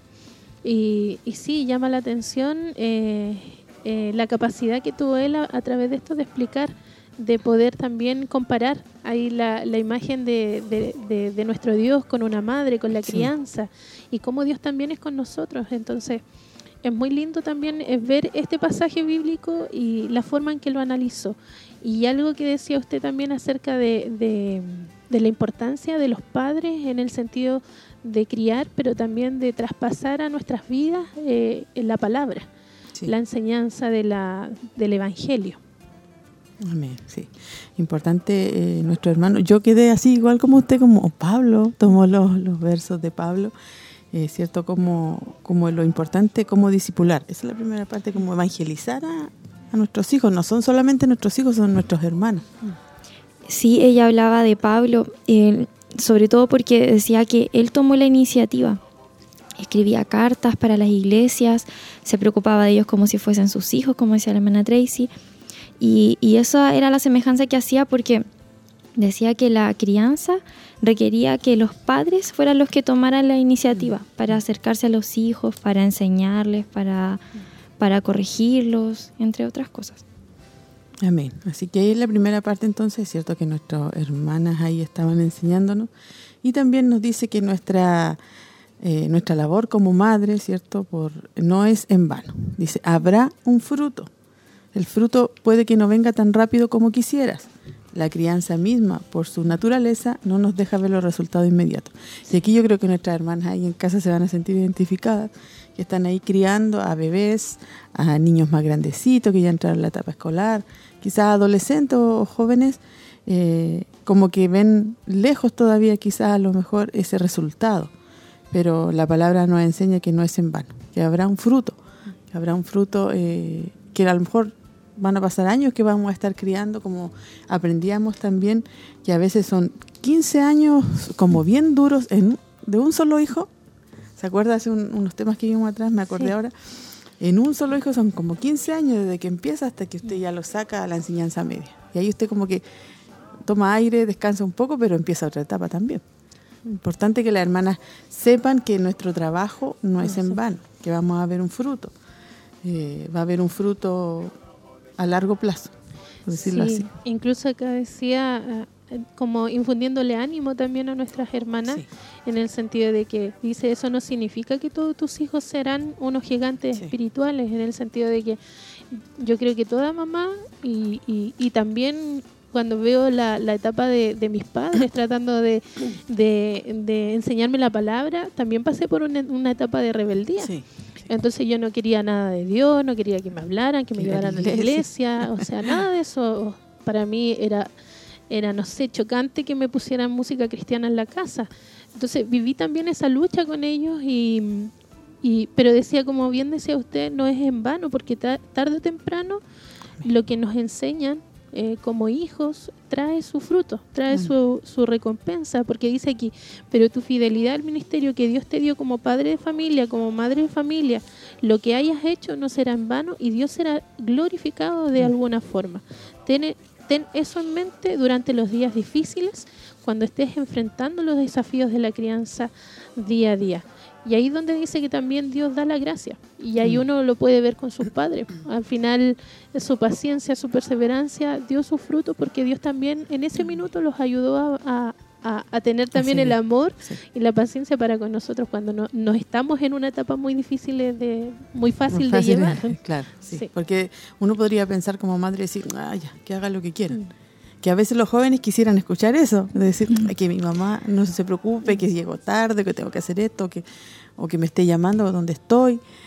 Pero las madres, las verdaderas madres y padres, no, están ahí evangelizando y están atentos. Y sí, es cierto eso. Em, y aquí decía, em, tuvimos el, tuvimos eh, ese como ese hablar la palabra de Dios en medio de mucha oposición. Y es como lo que decía la hermana Tracy, que los papás, las mamás están ahí hablando, tratando de traernos a la iglesia cuando nosotros no queremos, cuando nos enojamos. Eh, yo también pasé por eso cuando era más adolescente. Y, que es aburrido, dice. Sí, que aburrido, que tanto Siempre había excusa. Siempre hay una excusa que hoy día me duele la cabeza, me duele la guatita, y siempre hay una excusa. Mi mamá ahí firme, trayéndome igual nomás, hasta que es como una siembra.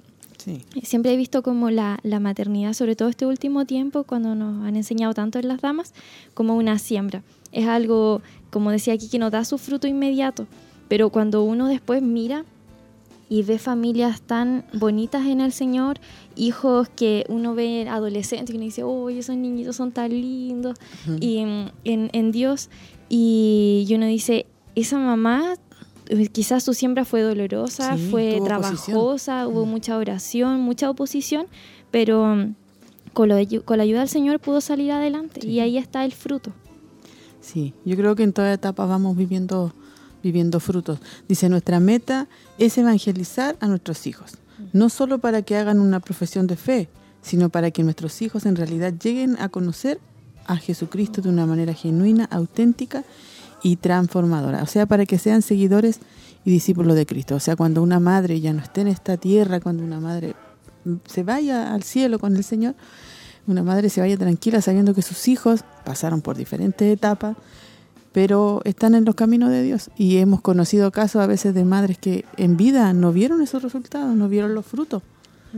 Y después se fueron y los hijos, las hijas se, se convirtieron, están en el camino de Dios, están avanzando. Entonces, aunque ella ya no esté, dice sus obras quedan, dice la palabra. Nuestras obras van a quedar. Entonces nosotros como mamás no, no podemos cansarnos. Sí, es verdad que hay tiempo a veces que, que queremos tirar la toalla y no parece que quizás este niño no va a cambiar, piensa usted esta niña no va a cambiar, pero hay que seguir. Aquí están nuestras hermanas también que también pasaron por esa etapa. si usted también se observa y piensa y medita, también pasó por etapa.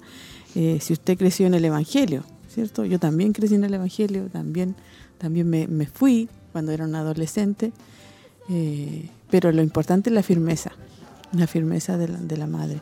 Eh, o, usted decirle a sus hijos de repente cuando se ponen así, mire, mire mi hijito, mi hijita, usted nació en un hogar cristiano, usted ahora no lo entiende, no lo comprende.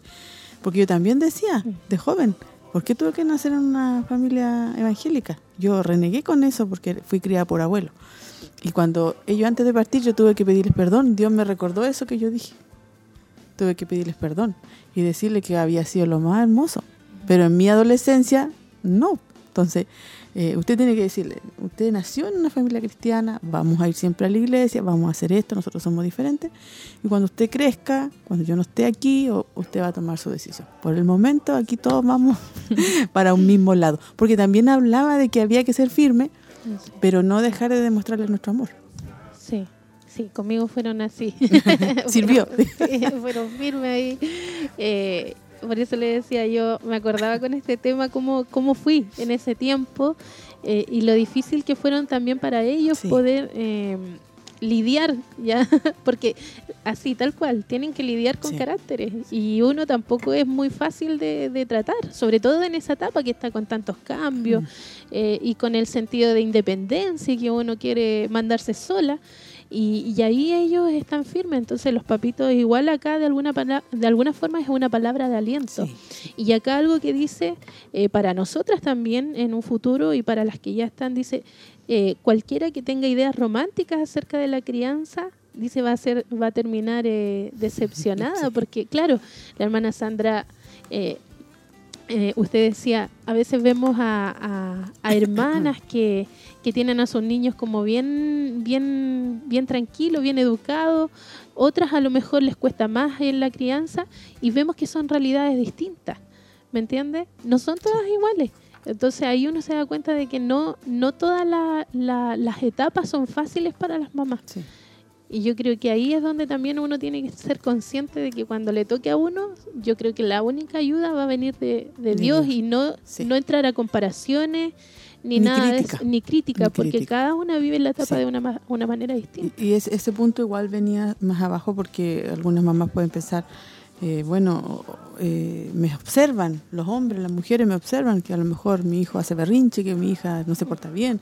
Entonces, al final esa madre está luchando, esa madre cristiana está luchando por enseñarle, por, por traerlo a la iglesia pero a lo mejor está pensando, mucha mi hijo no cambia y hay, hay personas que me están mirando, pero aquí nos enseñaba que lo importante es que uno está trabajando en eso y Dios está, está claro. Y uno está, tratando de agradar a Dios y no agradar a los hombres, o sea, teniendo como la conciencia y la tranquilidad de que se está haciendo todo por agradar a Dios y que se está obrando correctamente, hay que seguir adelante, decía el tema. Sí, y no estamos buscando la gloria de los hombres, dice, ni estamos tratando de obtener premios por ser la mejor madre. O sea, como que a fin de año nos dijeran, la mejor madre del año, como decía aquí el no, ¿cierto?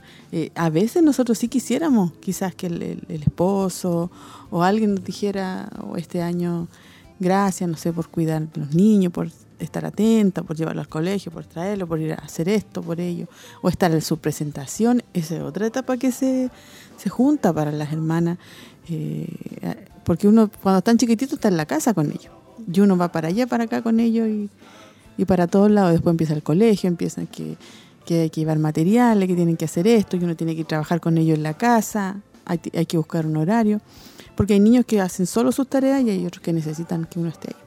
Y a, ellos les gusta que uno esté con ellos, aunque vayan creciendo, que después le tome la lectura que leyó el libro.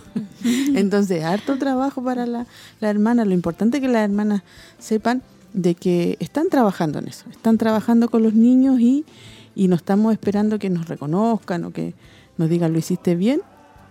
No estamos buscando esa gloria, sino que estamos tratando también de evangelizar a nuestros hijos y enseñarles, porque Pablo decía que también lo veía como hermano.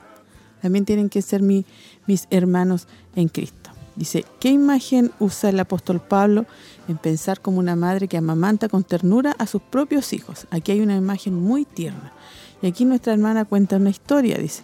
Eh, dice que eh, nuestra hermana Nancy cuando tenía una familia ella, como ella solita, ¿cierto? No tiene hijos. Y ella cada vez que entraba veía a, esta hermana, a esta mujer, amamantando. Mm.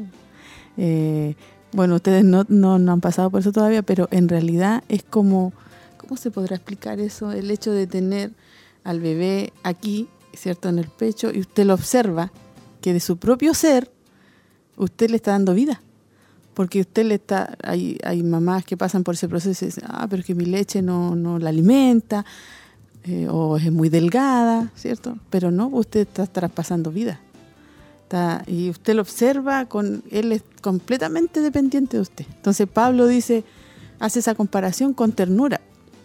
Entonces usted lo está amamantando, usted lo observa, se duerme, usted le acaricia el cabello y después empiezan a mover los bebés, le, toman acá, le toman la cara con la otra manito. un vínculo. Sí, es un vínculo, pero después le toman la cara y aquí se agarran y duermen. Es como una relajación. No sé si alguna hermana puede, puede ser más poética y nos envía ahí un...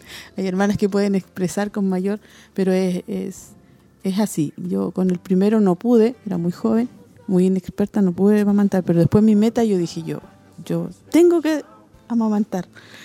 Y no sé cómo lo hice así con la, con la ayuda de Dios y con eso, yo tengo que hacer lo que quería. Eh, entonces, eh, aquí Pablo dice, porque también los trataba con ternura. Y ella cuenta esta historia aquí, hermana Tracy, donde dice que ella entraba y veía compasión, suavidad, dice. Ella percibía eso. Entonces dice, el apóstol dice, así éramos, como si fuéramos padres espirituales. Fuimos delicados, fuimos tiernos, no que no hubiera asuntos que atender. Si lo sabía, Pablo quería atenderlos, quería ser firme cuando era necesario, pero también era tierno. O sea, como mamás tenemos que ser tiernos y tenemos que ser firmes. Las dos cosas. tener el, el, equilibrio. Y después también habla de, de cuando habla de Isaías en 49, dice que Dios también es así con nosotros. Es firme, pero a la vez también dice es tierno porque dice donde vemos ese corazón tierno de Dios, ese corazón compasivo de un padre. ¿Puede una mujer olvidar a su, a su niño de pecho sin compadecerse del hijo de sus entrañas? Aunque ella se olvide, yo no te olvidaré.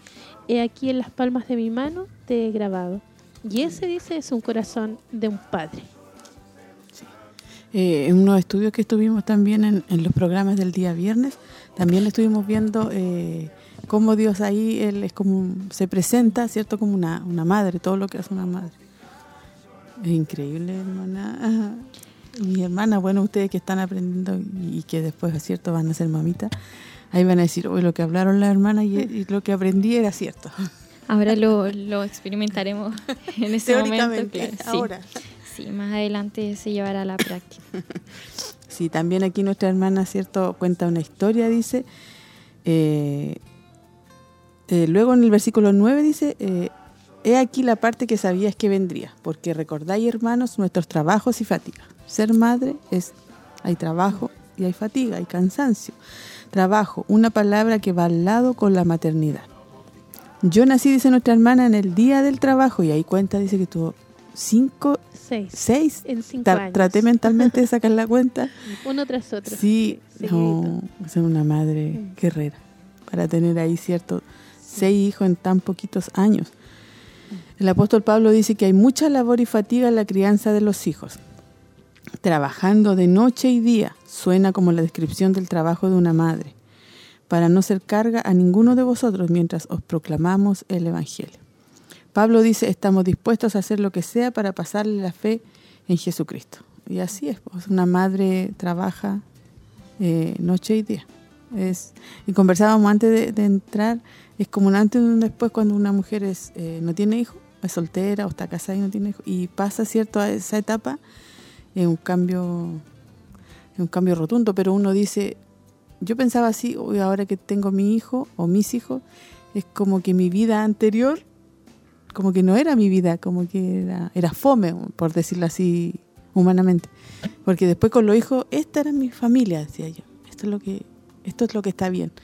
Y es como decía, conversamos hermana Sandrita, es porque Dios pone eso en el corazón de la mujer de amar y poder cuidar a un hijo. Es como una, una necesidad, algo que, que claro, que viene con uno y que quizás uno ve niños y uno dice, bebé, bebés, y uno dice, ¡ay, qué tierno! Y como que uno anhela eso, es como, viene con uno. Sí, eso es, Dios lo puso en el corazón y en el cuerpo de una madre y, y, también me, recordaba un, un, tema que daba nuestra pastora, una palabra que dijo, y que decía que, que ahora las mujeres, los matrimonios no quieren tener hijos y compran una mascota, tienen harto animalito porque y lo cuidan. Y yo también pensaba y lo en el veterinario no sé y lo cuidan y la ropita y esto pero pero por qué si ese amor que Dios le puso a esa mujer lo puede cierto reflejar hacia un hijo hacia un hijo entonces sí pues es verdad decía yo tiene razón porque ese amor tremendo que hay en una en una madre eh, es para los hijos.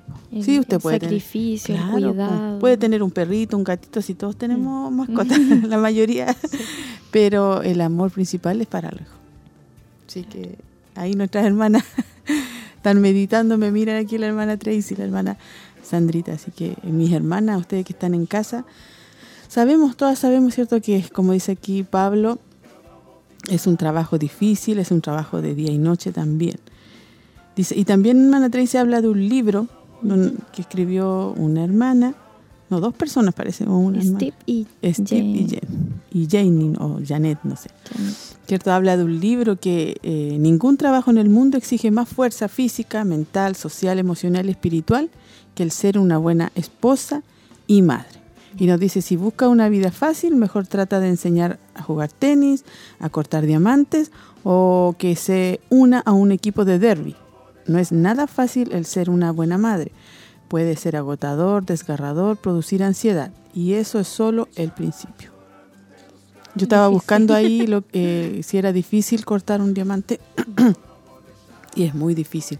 Porque es una roca, decía. Y lo, lo más difícil era cortarlo y tener cuidado de no, de no llegar al diamante en sí, porque es una roca en bruto así.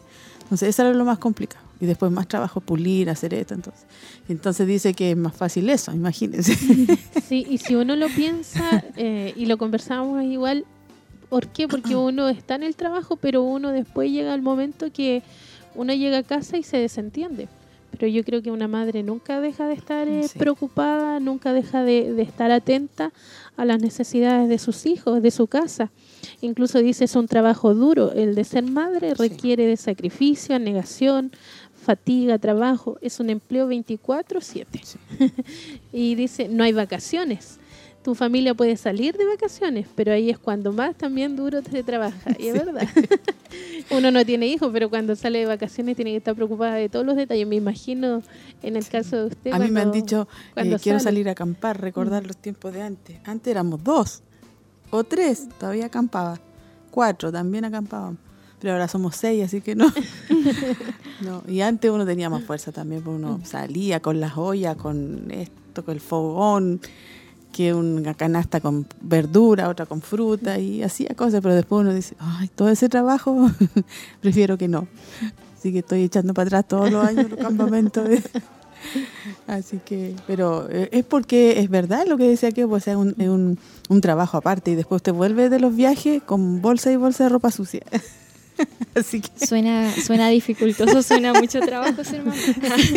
pero, es harto trabajo, pero tiene fruto. Sí, acá en el tema decía que Dios daba la gracia para, para esa parte del llamado y que Dios, si Dios colocaba a una mujer en esa etapa que es la maternidad, también le iba a capacitar, le iba a dar, como decía antes, la gracia para desempeñar esa labor eh, de la mejor forma posible, porque uno puede decir, no estoy preparada, y puede ser que uno nunca esté preparada para la siguiente etapa, mm. pero el Señor ahí hay que confiar que nos ayudará. Sí, él, capacita, Él nos ayuda y Él nos hizo para, para ser dadoras de vida.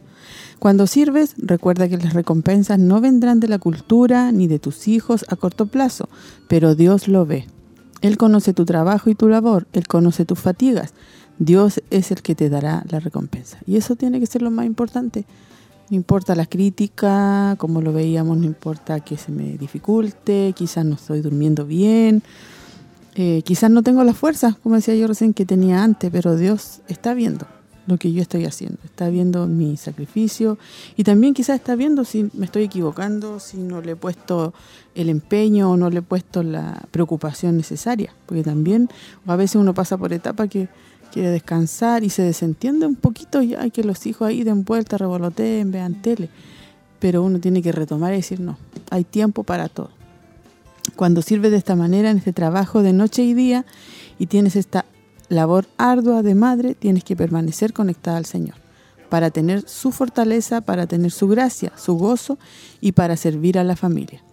Este es un punto muy importante que lo vimos al inicio. Si descuidas o descuidamos la relación con Dios, eh, entonces el amor por tus hijos va a menguar, porque Cristo es la fuente del amor. Si no dejas que Él te llene con su amor, llegará un momento en que tu amor se acabará. Sí. Y a veces igual hay madres que les pasa esto, se van, abandonan, dejan el hogar, abandonan sus hijos. O, o quizás... abandonan la misma crianza. Claro, abandonan la crianza. se olvidan o lo dejan, con, con, abuelos y se olvidan. O sea, yo hago quiero hacer otra cosa, quiero desligarme. Mm. Y al final se están desligando de su, de su propósito, de, lo que están haciendo. Entonces, mm. sabemos que no es fácil para nuestras hermanas, ¿cierto? Porque eh, la mayoría de nuestras hermanas han pasado, ¿cierto?, por la crianza. Y no, no es fácil, pero lo importante aquí, eh, hermana Sandrita, es que tenemos que estar conectadas a Dios. Sí, eso es importante en realidad para todas las áreas de la vida. Cuando uno descuida esa relación con Dios, comienzan las envidias, las odiosidades. O sea, el amor hacia, no, no solo hacia los hijos, sino hacia el prójimo también mengua. Es más difícil amar, pero cuando, como dice ahí, estamos conectadas al Señor, es mucho más fácil porque Él es la fuente del amor. Él es amor.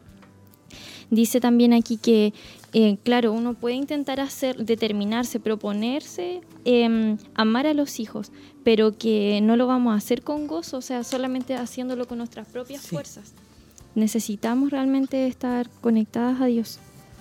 Amén. En todo momento tenemos que estar conectadas al Señor. También un punto que me llamaba la atención, hermana Tracy, cuando nuestra hermana cuenta la historia de esta pequeña que, que dijo que no sucedía tan seguido, pero su mamá cuando se equivocaba le pedía perdón. Mm. Y es, fácil, es difícil, para, al menos a, mí me cuesta, eh, porque uno tiene la autoridad en la casa. Entonces, de repente uno, a veces es fácil decir, ay, me equivoqué, eh, perdón, o, uno le da vergüenza y se va. Pero mm. es difícil hacer esto, que la mamá vaya y vuelva y diga, perdón, me equivoqué.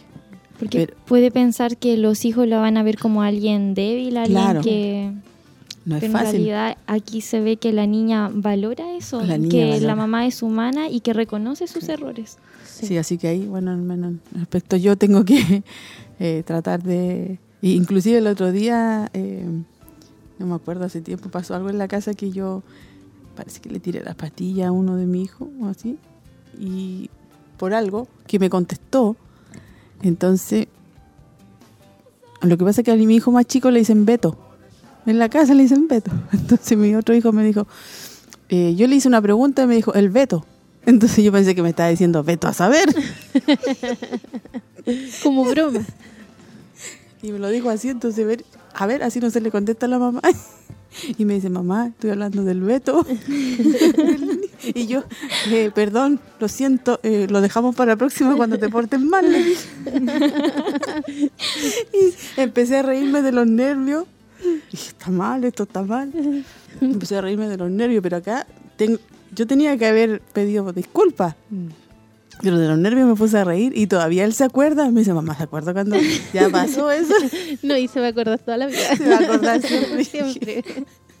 Ay, Señor, ayúdanos. Claro, es cierto, eh, también un punto importante mm. decirle a nuestros hijos que nos equivocamos, que nos perdonen y que Dios nos ayude también y, en esa área. Y, algo que uno, uno recalca como, o sea, uno podría decir... Eh, que está de más a lo mejor pedir perdón, pero uno como hijo va aprendiendo. Sí. Va aprendiendo porque va tomando mm, ejemplo, ejemplo de su de sus padres, de, de su mamá, de, de, lo que hace. Como por ejemplo también hay, hay hijos que han crecido y por ejemplo hay, papás que nunca pidieron perdón, entonces los hijos crecen con eso y nunca son capaces de pedir perdón a nada ni a nadie, porque crecen con esa mentalidad, van como repitiendo ciertas ciertas conductas de los padres y después lo repiten con la crianza de, su, de sus hijos. Sí. Me recuerdo hace unos años atrás, acá en el ministerio, eh, hicimos un culto de padres e hijos y fue muy hermoso, porque al final, eso, eso se hizo al final, pedimos perdón entre em, los, los, padres a los hijos y los hijos a los padres. Los hijos a los padres. Yo pido perdón a fin de año, voy a tener que ponerme al día. Siempre eh, cuando abrazo para el año nuevo les pido perdón si esto, esto, otro. Y, mm. y los niños perdonan muy fácil. ellos perdonan rápido. Por eso dice la palabra que tenemos que ser como, niños, Porque ellos no se acuerdan. Ellos no se acuerdan, ellos abrazan, ellos besan. Si uno se equivocó o lo retó, ¿no? Ellos lo hacen así. Así que vamos a tener una tarea y va a tener que ser más veces al año de pedir perdón porque eso es lo que Dios quiere y como dice nuestra hermana Tracy, eh, ellos van aprendiendo también, que van a equivocarse y a veces la cultura, la cultura, si lo vemos, la cultura chilena también, en estos últimos años se ha puesto muy... Eh, no le importa pasar a llevar a la gente, no le importa... O dar gracias. Sí, Se, se, ha perdido mucho, se ha perdido mucho eso de... A veces hay gente que va, va rápido en la calle, pasa a llevar y pasa a llevar. Claro. Es raro que uno, que vean a uno, disculpe, Sí, y ahí como que la gente queda, no, no se preocupe, Ajá. pero no es como tan... Y va un texto bíblico que dice la, la blanda respuesta, ¿cómo es? Sí, Porque uno la se, ira. claro, se enoja que le pasen a llevar y, Y después piden disculpas. y cuando piden disculpas dice, dice como, "Ah, no se importa". preocupe. Ay, porque me pidió disculpas. Entonces, eh, pedir disculpas provoca algo, algo bueno, provoca algo bueno, así que es una tarea, ¿cierto?, para todas nosotras o para las hermanas, ¿cierto?, que se les dificulte esta área. Ya estamos terminando un poco los, los comentarios, vamos a avanzar un poquito más. Eh, donde hemos sido bendecidas con, con este tema, criando a los hijos, para las hermanas quizás que van en diferentes etapas, pequeños, niños adolescentes, grandes. Eh, igual hay, hay un comentario que a veces hacen los hijos, mamá, cuando yo era más chico usted me retaba más a mí y ahora nos reta a los más chicos. Pero es porque uno igual ha, apre- ha aprendido con los años. Entonces yo le digo, ¿y qué- Uno como hija mayor dice eso. Sí, po, porque dice diferentes etapas. No puedo yo a él hablarle o de- darle un, un castigo, una disciplina a la edad que tienes tú. Y, y tú eras igual a él cuando eras chico, entonces tengo que tenerle la paciencia, no voy a andar siempre ahí, no sé, por retándolo por todo. O sea, ahí hay, hay diferencia de edad, pero mamá, yo me acuerdo, ah, entonces ahí, ayúdanos, Señor, ¿cierto? Para poder hacerlo bien, y por Bueno, eso estamos aquí aprendiendo. habla de, de eso, de la corrección como equilibrada. Y eso igual a mí me, me llamó la atención, porque dice que eh, hablando acerca de la, de la etapa de niño y también a lo mejor un poco más grande, habla también de exhortar, animar, ordenar, disciplinar, Sí, entrenar, sí. corregir. Y dice que ambas etapas son difíciles y ninguna se logra de la noche a la mañana, pero no hay amor, dice, eh, pero no hay amor, no lo estás a- amando correctamente si no los estás disciplinando, Sí. entrenando y corrigiendo. El amor no significa complacerlos ni ceder ante sus demandas y caprichos. O sea, ahí me llamó la atención eso, porque bueno, también como hija, claro, eh, uno creía que con hacer el berrinche eh, iba, a obtener todo. y nos damos cuenta que no, no, No. es así. No es así. Y, y hay una etapa ahí de adolescentes que hay que... eh, uno Es verdad que a veces uno no quiere que se enojen. La verdad que a veces uno dice, "Oh, no quiero eh, alegar, no quiero traer otra vez. en esto". Y a veces deja pasar cosas. Ahí también nosotros como mamás tenemos que tratar de eh, saber el momento que hay que corregir en el instante y otros que se pueden dejar pasar. Porque a veces los niños tienen la adolescencia y a veces a ellos se les salen las palabras porque está la parte hormonal también.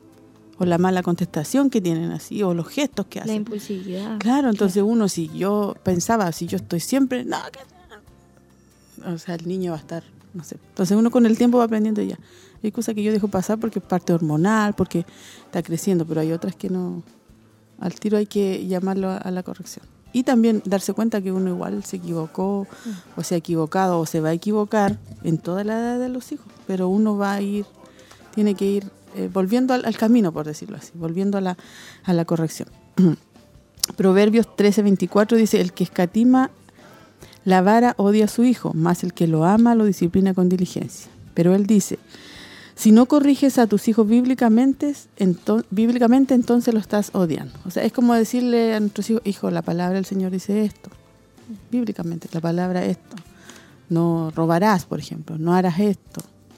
Honrará a que- tu padre y a tu madre. Hay veces que el no del papá o de la mamá nos protege más que nos, Es nos causa como ese dolor momentáneo. Es como nuestro mejor ejemplo es Dios, cuando no nos responde una oración y después pasa el tiempo y uno dice, eso era un no, pero ¿por qué? Ah, por esto. Claro. Y ese Ahora no nos entendí. protegió. Sí, es verdad.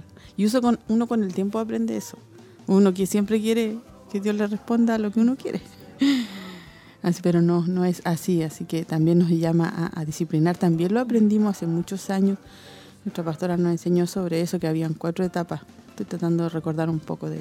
Yo no puedo castigar a mi hijo, disciplinarlo, si no he pasado por la etapa de la enseñanza. Le enseñé que no haga esto.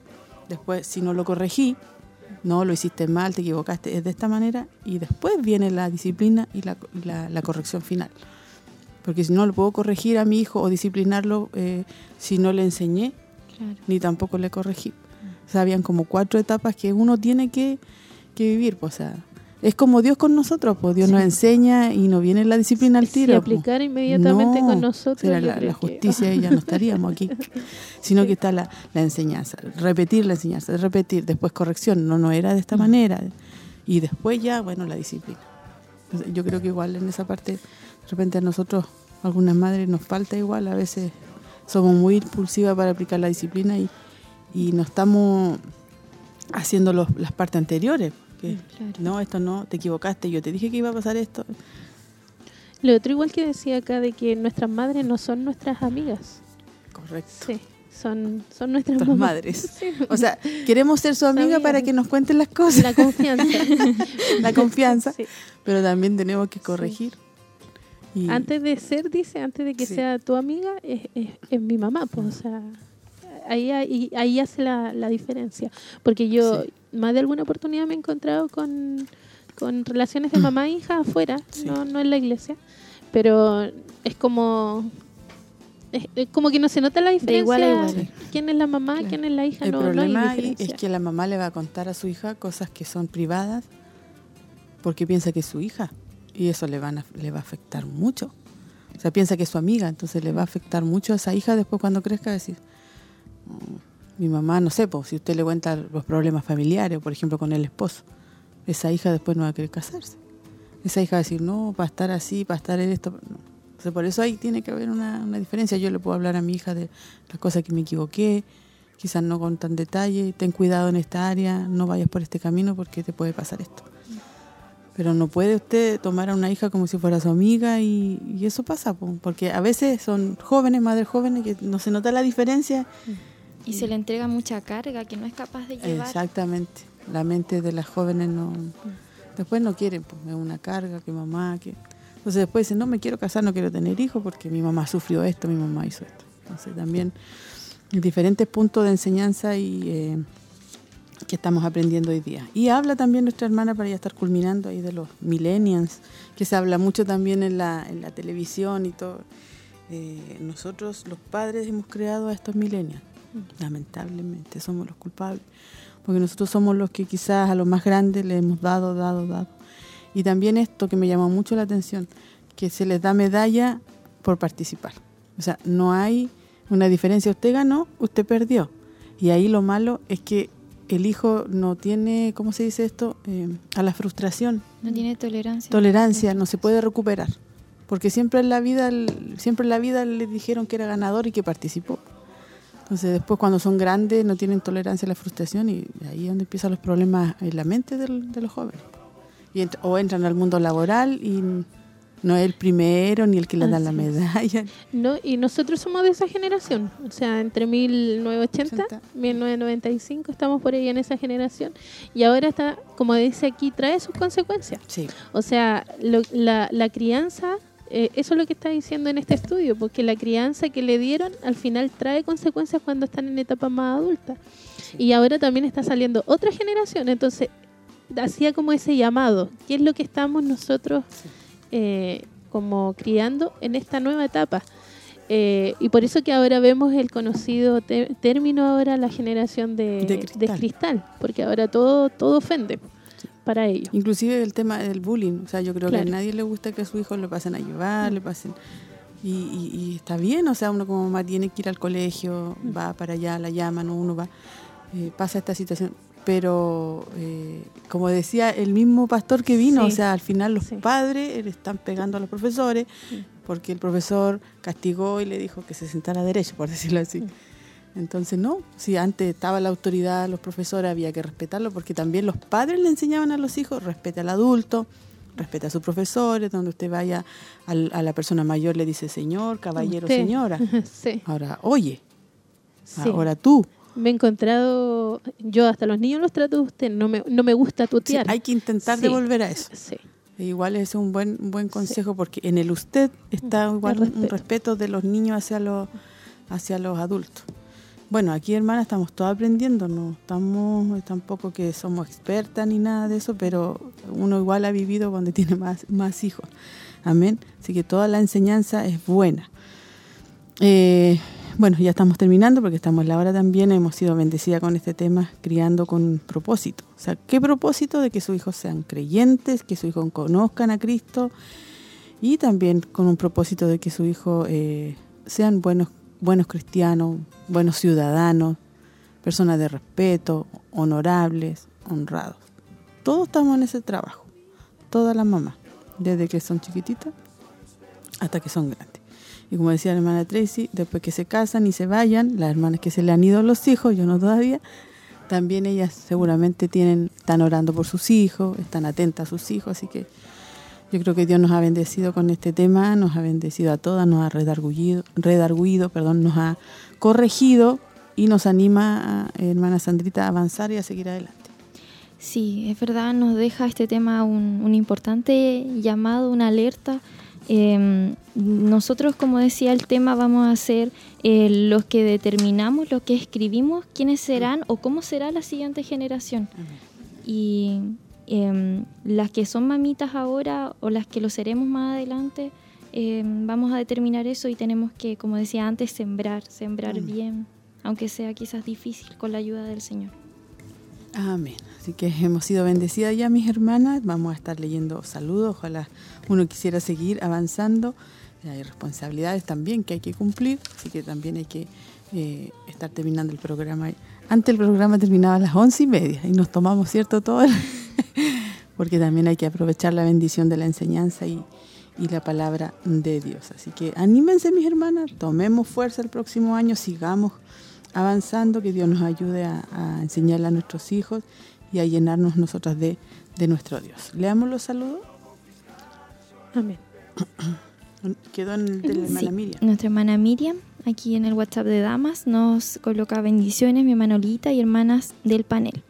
Nuestra hermana Verónica, Dios les bendiga mis hermanas. A la tarde las escucharé ya que estoy trabajando. Pido oración por mi hija Carolina, por sanidad y fortaleza. Así que vamos a escribir esa petición. Nuestra hermana Angélica Arteaga, contenta por la enseñanza y agradecida. Bendiciones. La hermana Andrea Marabolí escribe acá y dice, bendiciones mis hermanas, mi hermana Olguita y hermanas que la acompañan, es una hermosa y bendecida enseñanza. Me ha tocado muy difícil ya que veníamos prácticamente del mundo. Hemos tenido que cambiar muchas cosas, pero sé que tiene que ser un proceso y sobre todo mis hijos, ya que muchas veces no entienden, pero sé que con la ayuda de Dios podré salir adelante. Pido oración por mi vida para que el Señor me fortalezca. Han sido muchas luchas. Un abrazo y muchas bendiciones, mis hermanas. Nuestra hermana Paulina Riquel me dice, agradezco al Señor por toda su enseñanza y consejo de cada programa de este año. Mi hermana Rocío dice, la maternidad es algo tan celestial y maravilloso, considero que de todo lo que Dios nos puede prestar, nuestros hijos son el tesoro más preciado y la tarea más sublime a ejercer para toda la vida. No es fácil, hay momentos muy complejos, pero con la ayuda de Dios todo es más llevadero. Nuestra hermana Laura Riquelme, bendiciones. Mi hermana Olguita y hermana jóvenes, muy bendecida con la enseñanza.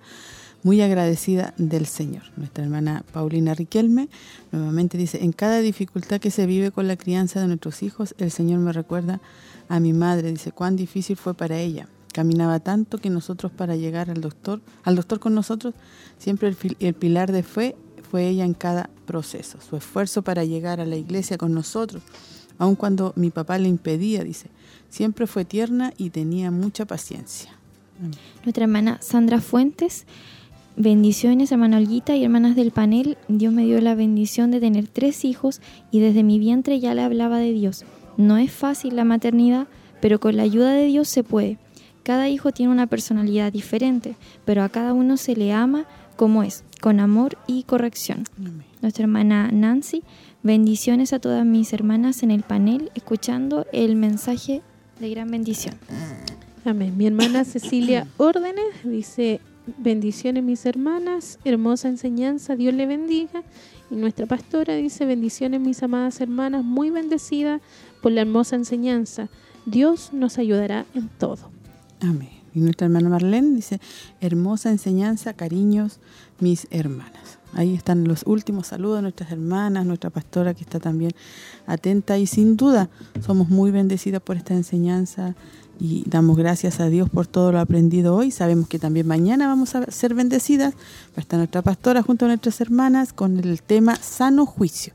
Eso es lo que viene, lo que sigue, así que no, no podemos, mis hermanas, perdernos los programas. Si usted no pudo, trate en la tarde, en la noche. Recuerde que a veces el enemigo no va a querer que, que escuchemos estos temas, porque no quiere que la familia crezca, que se ordene, pero usted tiene que luchar y buscar ahí en internet o en la radio a las 8 y a las 12. Vamos a leer las peticiones también para ya estar cerrando. Nuestro hermano Carlos Vidal em, pide por sanidad y salvación. Nuestra hermana Marcel Arias, una cirugía. Carolina se pide por ella por sanidad y por fortaleza. Y nuestra hermana Andrea Marabolí también por fortaleza. Amén. Entonces oramos mi hermana Tracy y después damos los avisos.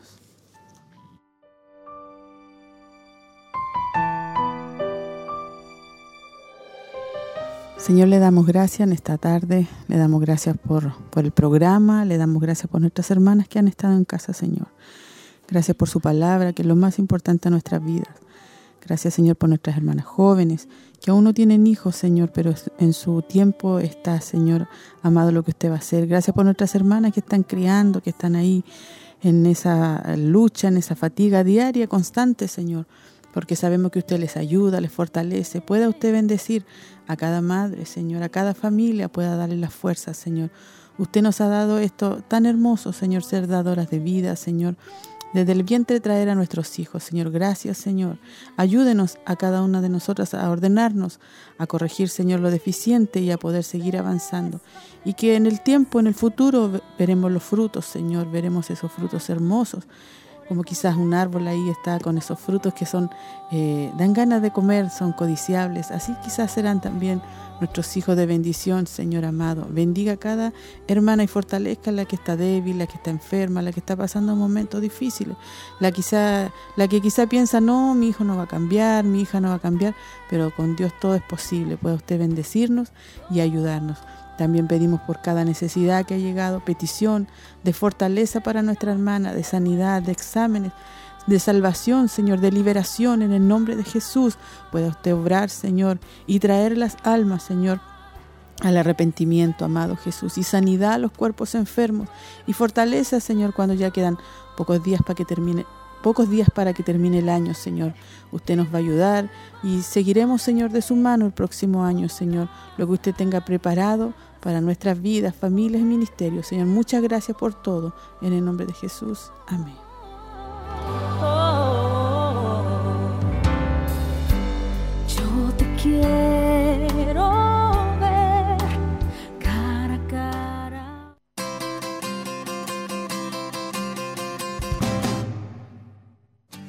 Amén. Ahí estábamos orando, ya finalizando, agradecida de nuestro Dios por toda la audiencia, por nuestras hermanas, sus saludos, y vamos a estar recordando los avisos. Recordar el clamor de oración mañana martes y el viernes de las 11 a la 1 de la noche. Usted se puede estar anotando para estar orando. También la escuela bíblica Siloé martes, mañana a las 20 horas. Han sido de mucha bendición, estamos asistiendo, así que motivamos a las hermanas ahí que puedan venir a aprender, muy importante. Y está, se está viendo, hermana Tracy, ¿cómo se llaman los temas? ¿Usted que sabe más? Sí, de vida cristiana para las mujeres. Eh, también hay temas que hemos ido, ido tocando y que se han ido también profundizando ahí en las temáticas del día martes. Y también el libro de Proverbios. Así que la mujer virtuosa y la mujer, sí, estamos muy Han estado muy interesantes los sí. Hay un buen número de hermanas. Bueno, usted tendrá en promedio 30, 31 hermanas han estado asistiendo. Muy buen número de hermanas, así que hermanas, venga a aprender la palabra. Importante traer a los niños porque también están en sus clases. Amén. Tenemos también una actividad especial de damas que va a ser este miércoles 28 de diciembre a las 19.30 horas y nuestros cultos normales de damas miércoles 11 de enero y miércoles 25 de enero a las 19.45 horas. Sí, también está eh, ya cerrando este año, hay diferentes cultos que se van a estar realizando. Eh, uno de esos es culto de alabanza y adoración el sábado 24 de diciembre a las 19 horas. También va a estar el culto de gratitud, eh, un culto especial el día viernes 30 de diciembre ya para que también ahí nuestras hermanas puedan estar eh, participando y culto de, de proyección. El último día, 31 de diciembre, va a partir a las 19 horas y ahí también hay un servicio especial con Santa Cena. Amén. Que podamos terminar ahí la presencia de nuestro Dios. Va a ser el último culto va a ser más corto para que puedan estar en sus hogares temprano y también por el tráfico de ese día de ahí al kilómetro 14, por esa hora es, muy complejo, sobre todo el 31.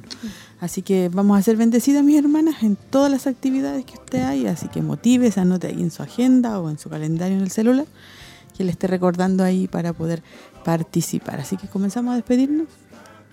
Sí, em, muchas gracias Manolita por la invitación. Em, me alegro que haya muchas hermanas escuchándonos. Em, si quizás son jóvenes, todavía no son mamitas, pero el Señor nos habla a tiempo, antes de tiempo, así que espero que haya sido de bendición esta palabra como también lo fue para mí.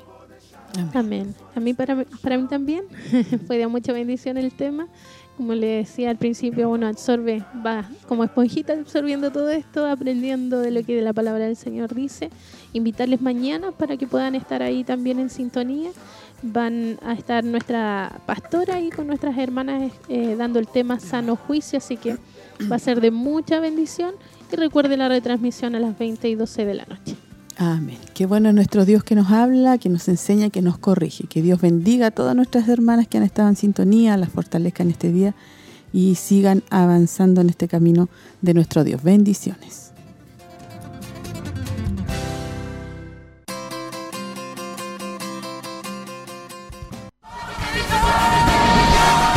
Esta fue una edición más de su programa Joven Virtuosa te invitamos a compartir junto a nosotras en nuestro próximo programa en Radio Emaús. Dios le bendiga.